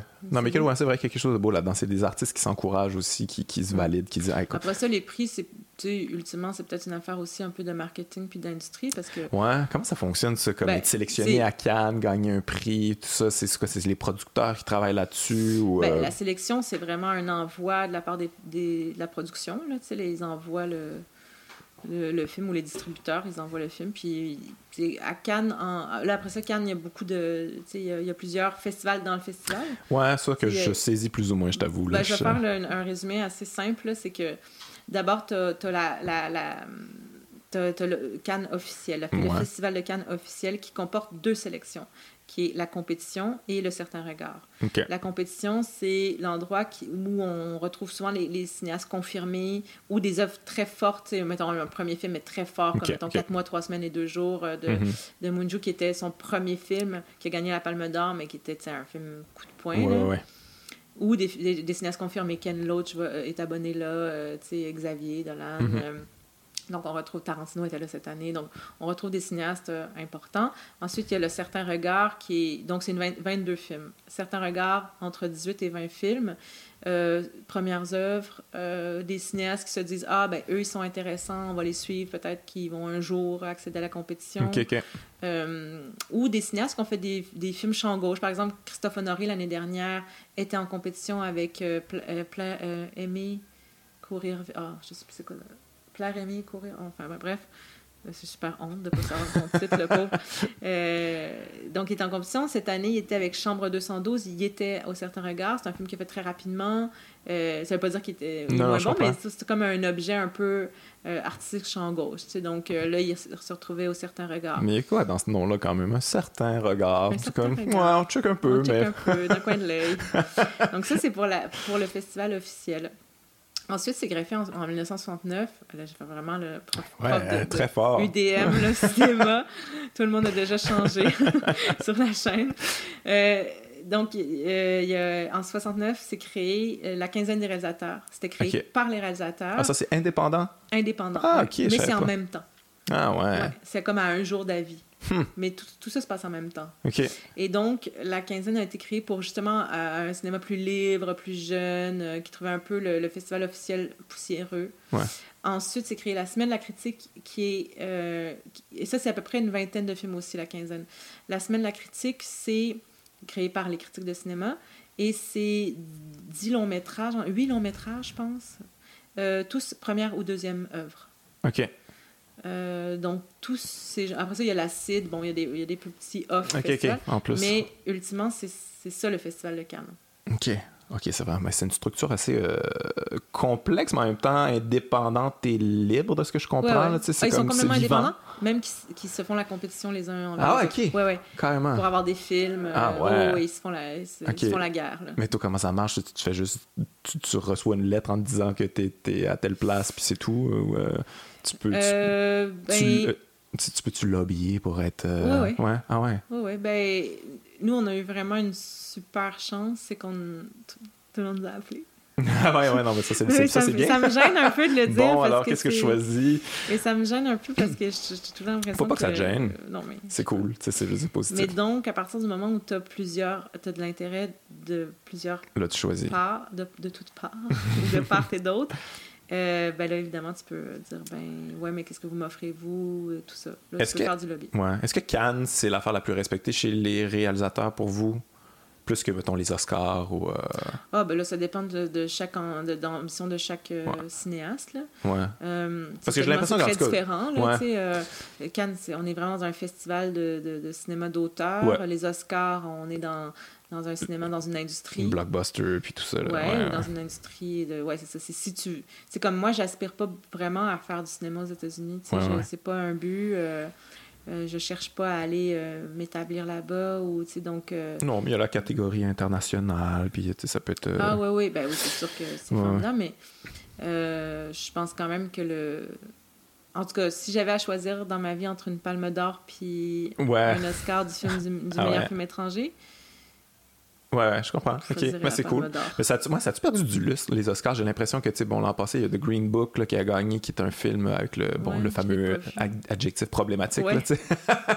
C'était très white savior, puis euh, ouais, c'est ça, un blanc qui apprend un, un noir, genre, c'est quoi euh, le rock'n'roll, là, tu sais. En tout cas, il y avait bien des scènes, mais c'est pas un mauvais film, ceci Ouais, dit, là, l'ai c'est très, euh, c'est un, blockbuster, là, Ouais. ça, ça vient toucher toutes les cordes que les gens aiment en général, mais il y a plein d'affaires problématiques là-dedans, mais on dirait que ça fait des années que je vois, il y a beaucoup de films aux Oscars que je suis comme, ok, ça, ça pue le lobbying quand même, Ouais. ce- Ben, cette c'est sûr que les Oscars euh, se font reprocher, en tout cas, on sent qu'il y a quand même. Tu sais, euh, je sais pas, moi j'ai vu The Rider, là, c'est un film de Chloé Zhao, c'est un film de l'année dernière à Cannes, à la quinzaine des réalisateurs, qui est un chef-d'œuvre, qui est vraiment un bijou, bijou, bijou, bijou. Tu sais, mettons, ce film-là, il se retrouvera jamais aux Oscars, là, Non? d'aucune manière. Pourquoi? Parce qu'elle n'a pas une grosse machine derrière elle. Ouais, ouais. Elle n'a pas un gros distributeur, elle n'a pas des, des gens influents. C'est juste du lobby. À partir du moment où ton film est, est en sélection aux Oscars ou qu'on sent qu'il y, a un- Mhm. il y a un potentiel, ben, si tu as, si t'as Sony euh, Classic Picture derrière toi, qui a énormément de budget, ben, ils vont t'emmener, tu vas serrer des mains, euh, parce que c'est des votants, évidemment. Donc, tu vas rencontrer les gens, tu vas aller dans les soirées des Oscars, tu vas faire la course aux Oscars. On appelle ça quand même la course aux Oscars. Mais c'est du lobby. Ouais, ouais, ouais. Donc, euh, tu sais, puis Weinstein, évidemment, était une grosse puissance à l'époque. Tu sais, il a quand même fait monter euh, même euh, Jean Dujardin, qui avait gagné l'Oscar du ah ouais, meilleur acteur pour. The Artist. Tu sais, c'est du lobby. Ah ouais. hein. Mais, ah ouais, ok. Fait que, mais j'imagine que. Fait C'est sûr que, tu sais, des fois, c'est questionnable un peu, là, les prix. Là. Tu te dis, Ouais. ben. Mais ça me donne l'impression quand même quand j'écoute ça, qui- puis quand je t'écoute, puis comme je vois ce qui se passe à Cannes, ça, ça reste que le bon cinéma, ça reste quelque chose d'un peu secret. Là. Ça reste un, un milieu un peu. Les vrais bons films, on n'y a pas accès tant que ça. Je veux dire, au, au cinéma, on n'y a clairement pas accès. Ça dépend des cinémas. Il a des cinémas de quartier qui ont un petit, peu plus. euh, des, meilleures programmations, mais euh, en général, si tu vas au Guzzo, là, ça va être tough de, de les trouver, les bons petits films. Ah ben là, après ça, le ouais, c'est grand sûr que le- là, il, y a, sais. il y a de moins en moins. En fait, le problème, c'est, je pense aussi, c'est que les distributeurs achètent de moins en moins de films, prennent de moins en moins de risques parce que les gens vont de moins en moins au cinéma. Ah ouais, Donc, hein? savoir pourquoi, que les gens allaient moins au cinéma. euh. Ben oui, c'est sûr qu'avec euh, avec l'arrivée de d'abord des cinémas maison, des meilleurs, en fait des, des, des écrans. Quand je pense qu'il y a eu à un moment donné les écrans placement aussi, Ouais. que les écrans se sont très très agrandis dans les dans les salons. Euh, ça a démotivé un peu les gens avec la, la, la vidéo sur demande. Puis là, après ça, ben. euh, Netflix. Netflix, euh, tu sais, c'est sûr que. Mais c'est fou, Ça maintenant, fait ça de- va être de- un, un peu comme en musique où un petit bon, il y a eu les vinyles, puis tout ça, puis là, on faisait de la musique pour des vinyles, pour, pour euh, utiliser toutes les possibilités de cette patente-là. Puis là, à un moment donné, c'est ça, on est venu à faire de la musique pour des MP3. Là, on on l'enregistre, on la mixe pour ça. Puis ça, c'est réduit. Puis je veux dire, ça doit être la même chose avec Netflix. là. Les, les films doivent être faits pour ce, ce médium-là, j'imagine. Un peu, il y a quelque chose de. Mais en tout cas, ça, ça, ça, ça fait repenser la- le rapport à l'image. Parce que le problème, c'est que quand tu regardes quelque chose sur un écran gros de même, ou des fois même sur un iPhone, Ouais, ouais. parce qu'il y a des gens qui regardent des films Ouais, sur un iPhone. Puis maintenant, il paraît que la nouvelle mode, là, je vais avoir l'air d'une vieille madame, là, mais la nouvelle mode, c'est que les, les jeunes, ils regardent, mettons, une série, mais ils mettent à. Tu sais, tu peux l'accélérer. Mettons à, à 0.5. Tu sais, Pardon? Ou à, à fois 1. Ah là, Comme bon, ça, là, je ça me sens vieux, moi aussi. Là. Comme ça, tu. Tu me niaises. Ben, comme ça, ils voient plus rapidement la- la Pardon? série. Ouais. c'est très étrange, ça, quand même. Pas de temps à perdre. Je vais me binge-watcher ça. c'est peut-être ça la, la, réponse. Tu sais, souvent, il y a une série qui sort, genre, la, fin de semaine, le lundi. C'était vraiment bon, la série. C'est comme, mais comment t'as fait pour écouter tout ça? ouais, fois 1.5. t'as vu ça, c'était bien bon, c'est réglé. Stranger Things, on passe, c'est quoi la mais prochaine? Tu regardes la point 5, puis fois 1, là, c'est pas si dérangeant. Non, non, je comprends. C'est dérangeant. mais moi, ça me deviendrait folle, mais. Ouais. Mais c'est ça peut. Tu peux. Ouais. Tu peux te dire, ah, c'est juste bizarre, mais tu sais, ça va juste un peu plus vite. Ouais. Est-ce que l'industrie du cinéma se sent menacée de, de, de, ça en ce moment? Là, je pense que l'industrie du cinéma se sent tout le temps menacée, là. l'impression que. Puis à partir du moment, si on protège pas cette industrie-là parce que. Cette, ce médium-là, j'aime mieux parler de médium que de l'industrie parce que finalement, l'industrie. Ouais, c'est toujours un mot un peu. Euh, le, le, cinéaste, il fait pas plus d'argent. L'industrie, c'est plus comme le producteur qui se sent menacé par ouais, faire moins, moins de piastres. Ouais. Puis le distributeur, mais. Euh, il faut mettre, faut mettre évidemment des, structures en place de protection, mais ça, c'est comme, comme pour les musiciens, j'imagine, ou comme. Euh, c'est comme tous les, toutes les, les, les médiums, là, il faut leur donner euh, la chance de, de, de protéger, mais c'est jamais bien c'est jamais bien vendeur de dire il faut protéger les artistes. Ouais, c'est jamais ouais, une cause Surtout pas en ce moment. Vendeuse. Les gens votent mais... CAC, là, fait que, tu faut pas... Euh, je pense pas que c'est dans leur priorité quand même. Mais... Mais ouais, mais, toi, t'étais choyé quand même. Tu joues dans des. Je sais pas à quel point tu joues dans beaucoup de salles. Là. Moi, j'ai été de voir bon cinéma ouais, ah, beau bien. Là, fait que je... Moi, j'ai eu beaucoup de chance. Ben, j'ai eu beaucoup de chance. Euh, en, plus, on a augmenté les salles, ce qui est assez rare. Ah ouais? On, ouais, on, est pas, on avait. Il y avait une demande. On a commencé à, 18 salles, je pense, puis on est monté jusqu'à 30. Là. Après ça, je sais plus si. Puis tu vois, un film en moyenne, mettons Les Affamés, que j'avais fait de Robin mm un film que j'aime beaucoup, je pense qu'on avait 6 salles. 6 salles, that's it. C'est quand même un film qui a eu un certain euh, rayonnement. rayonnement, tu sais ça te donne la moyenne. Après ça, Xavier Dolan, Denis Arcan, en général, partent entre 35 et 40 salles. Oui, oui, non, mais ça, c'est une autre chose quand même. Pour te donner un, espèce de, ratio de salles. Ben, c'est sûr que c'est difficile de dire, ah, euh, euh, ben, les gens vont pas voir du cinéma québécois. il y a des gens qui m'écrivaient pour me dire Ah, le film, il est pas à Rimouski, non, non. il est pas, tu sais. Puis je fais Ben. Après ça, il est arrivé, mettons, une semaine après. Et je fais Ben, ouais, ben, c'est sûr que là, dire s'il n'est pas diffusé, le film, on ne peut pas le voir. Mais ça, c'est toute une question aussi de.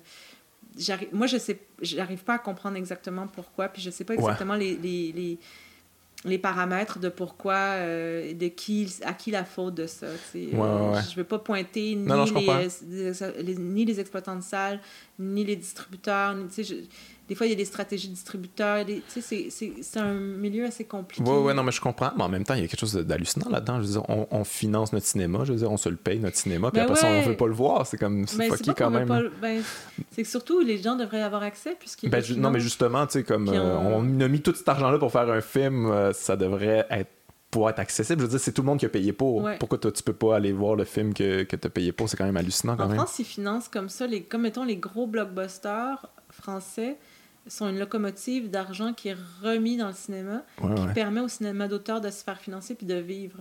Donc, c'est vraiment comme... Puis, tu sais, par exemple, euh, moi, j'aime beaucoup le, leur principe des cartes, là, tu sais... UGC euh, puis, euh, puis MK2, ils ont... c'est des, des, des, exploitants de salles qui, qui, eux, créent des cartes. Ça coûte 20 euros par mois. Puis tu peux voir tous les films que tu veux. Tu peux aller... Et non ah seulement tu, vas, tu peux aller au UGC et au MK2, mais tu peux aussi aller dans les salles d'art et d'essai toutes les salles indépendantes. Donc, c'est super cool parce que tu peux, as accès à, à, plein, plein de films, des films aussi de répertoire, des films de plus, plus petits, euh, tout ça. Et aussi, ce qui, ce, qui, ce qui permet de faire, ce que ça permet de faire, c'est que tu te dis, ah, ben, je vais aller au cinéma, puis, ah, ben là, je vais aller voir Toy Story. Ah, mais Toy Story, il est plein. ok, ben, je vais peut-être aller voir le film à côté. Puis, même si je reste 10 minutes dans le film, mm-hmm. au moins, je vais avoir donné une entrée d'abord au film. Puis, je vais avoir eu la curiosité de voir quelque chose, puis peut-être que tu vas découvrir aussi comme ça. Tu sais, ça marche comme ça aussi. Ah oui, il n'y a pas ça ici, des, des, des cartes, tu n'as pas accès à ça. Mais on a un rapport un peu américain, j'ai l'impression. Euh, c'est comme les gros cinéplex, Odéon, Goudzo, c'est des grosses patentes, c'est une expérience euh, un peu... Euh, après ça, la France est vraiment comme très... comment dire est un des rares exemples de je veux dire c'est la seule c'est le seul ciné l'industrie du cinéma qui survit en Europe aussi, euh, parce qu'ils ont vraiment... historiquement, c'est comme c'est solide quand même. oui, mais ils, ont, ils sont aussi dit que c'était une industrie. Ouais, ouais. Ça génère des emplois. Ouais. c'est vraiment ça. Ils font 250 films par année. Euh, c'est une industrie. Ils font plein de copros aussi. Donc, ça fait vivre euh, toute une économie mhm. aussi. Mais tu penses qu'au Québec, ça va changer tranquillement? Parce que là, il commence à en avoir beaucoup de succès au cinéma au Québec, de réalisateurs reconnus à l'international, qui gagnent des prix, qui font des bons films, qui font des films que les gens vont voir. de plus en plus, ça s'en vient solide quand même. Là, ben, moi, je l'espère de tout mon cœur. Moi, c'est ma passion, le cinéma, donc j'espère vraiment que les, les, gens vont être au rendez-vous. Puis c'est ça qui me fait plaisir. Du fait que les gens aillent voir mon film, je me dis, ah, ben, peut-être qu'ils vont, après ça, avoir la curiosité de voir euh, d'autres films québécois. Ouais, ouais. Euh, puis euh, je pense quand même que justement, là, je parlais d'il y a 10 ans avec Xavier, que j'avais l'impression que j'avais pas d'interlocuteur de cinéma. Là, il y en a beaucoup là. Il y en a plus. Donc j'ai l'impression que. Cool. Ben merci, Monia. Merci. Tu as été très généreuse. On, on, invite les gens, s'ils peuvent, aller voir ton film, si c'est disponible. En fait, demandez-le. Si vous avez un cinéma, allez le demander. En fait, oui, c'est ça que je voulais dire tout à l'heure. On peut demander ouais. à nos cinémas de, quartier ou euh, dans notre ville ou dans notre village de dire ben, j'aimerais ça. Puis en général, ils, ils entendent. S'il y a plusieurs personnes qui font la demande, ils vont le, le présenter. Cool. Fait qu'est-ce qu'on te souhaite pour la suite? Je veux dire, j'imagine que ton film que tu écris en ce moment se concrétise. Que ça soit meilleur. Ouais, que ça soit meilleur que ton premier, qui est ton pire en carrière, j'ai su. J'espère. Ouais, ouais. ouais, il paraît que c'est le pire. hey, eh, merci, Monia. Merci. Bye bye.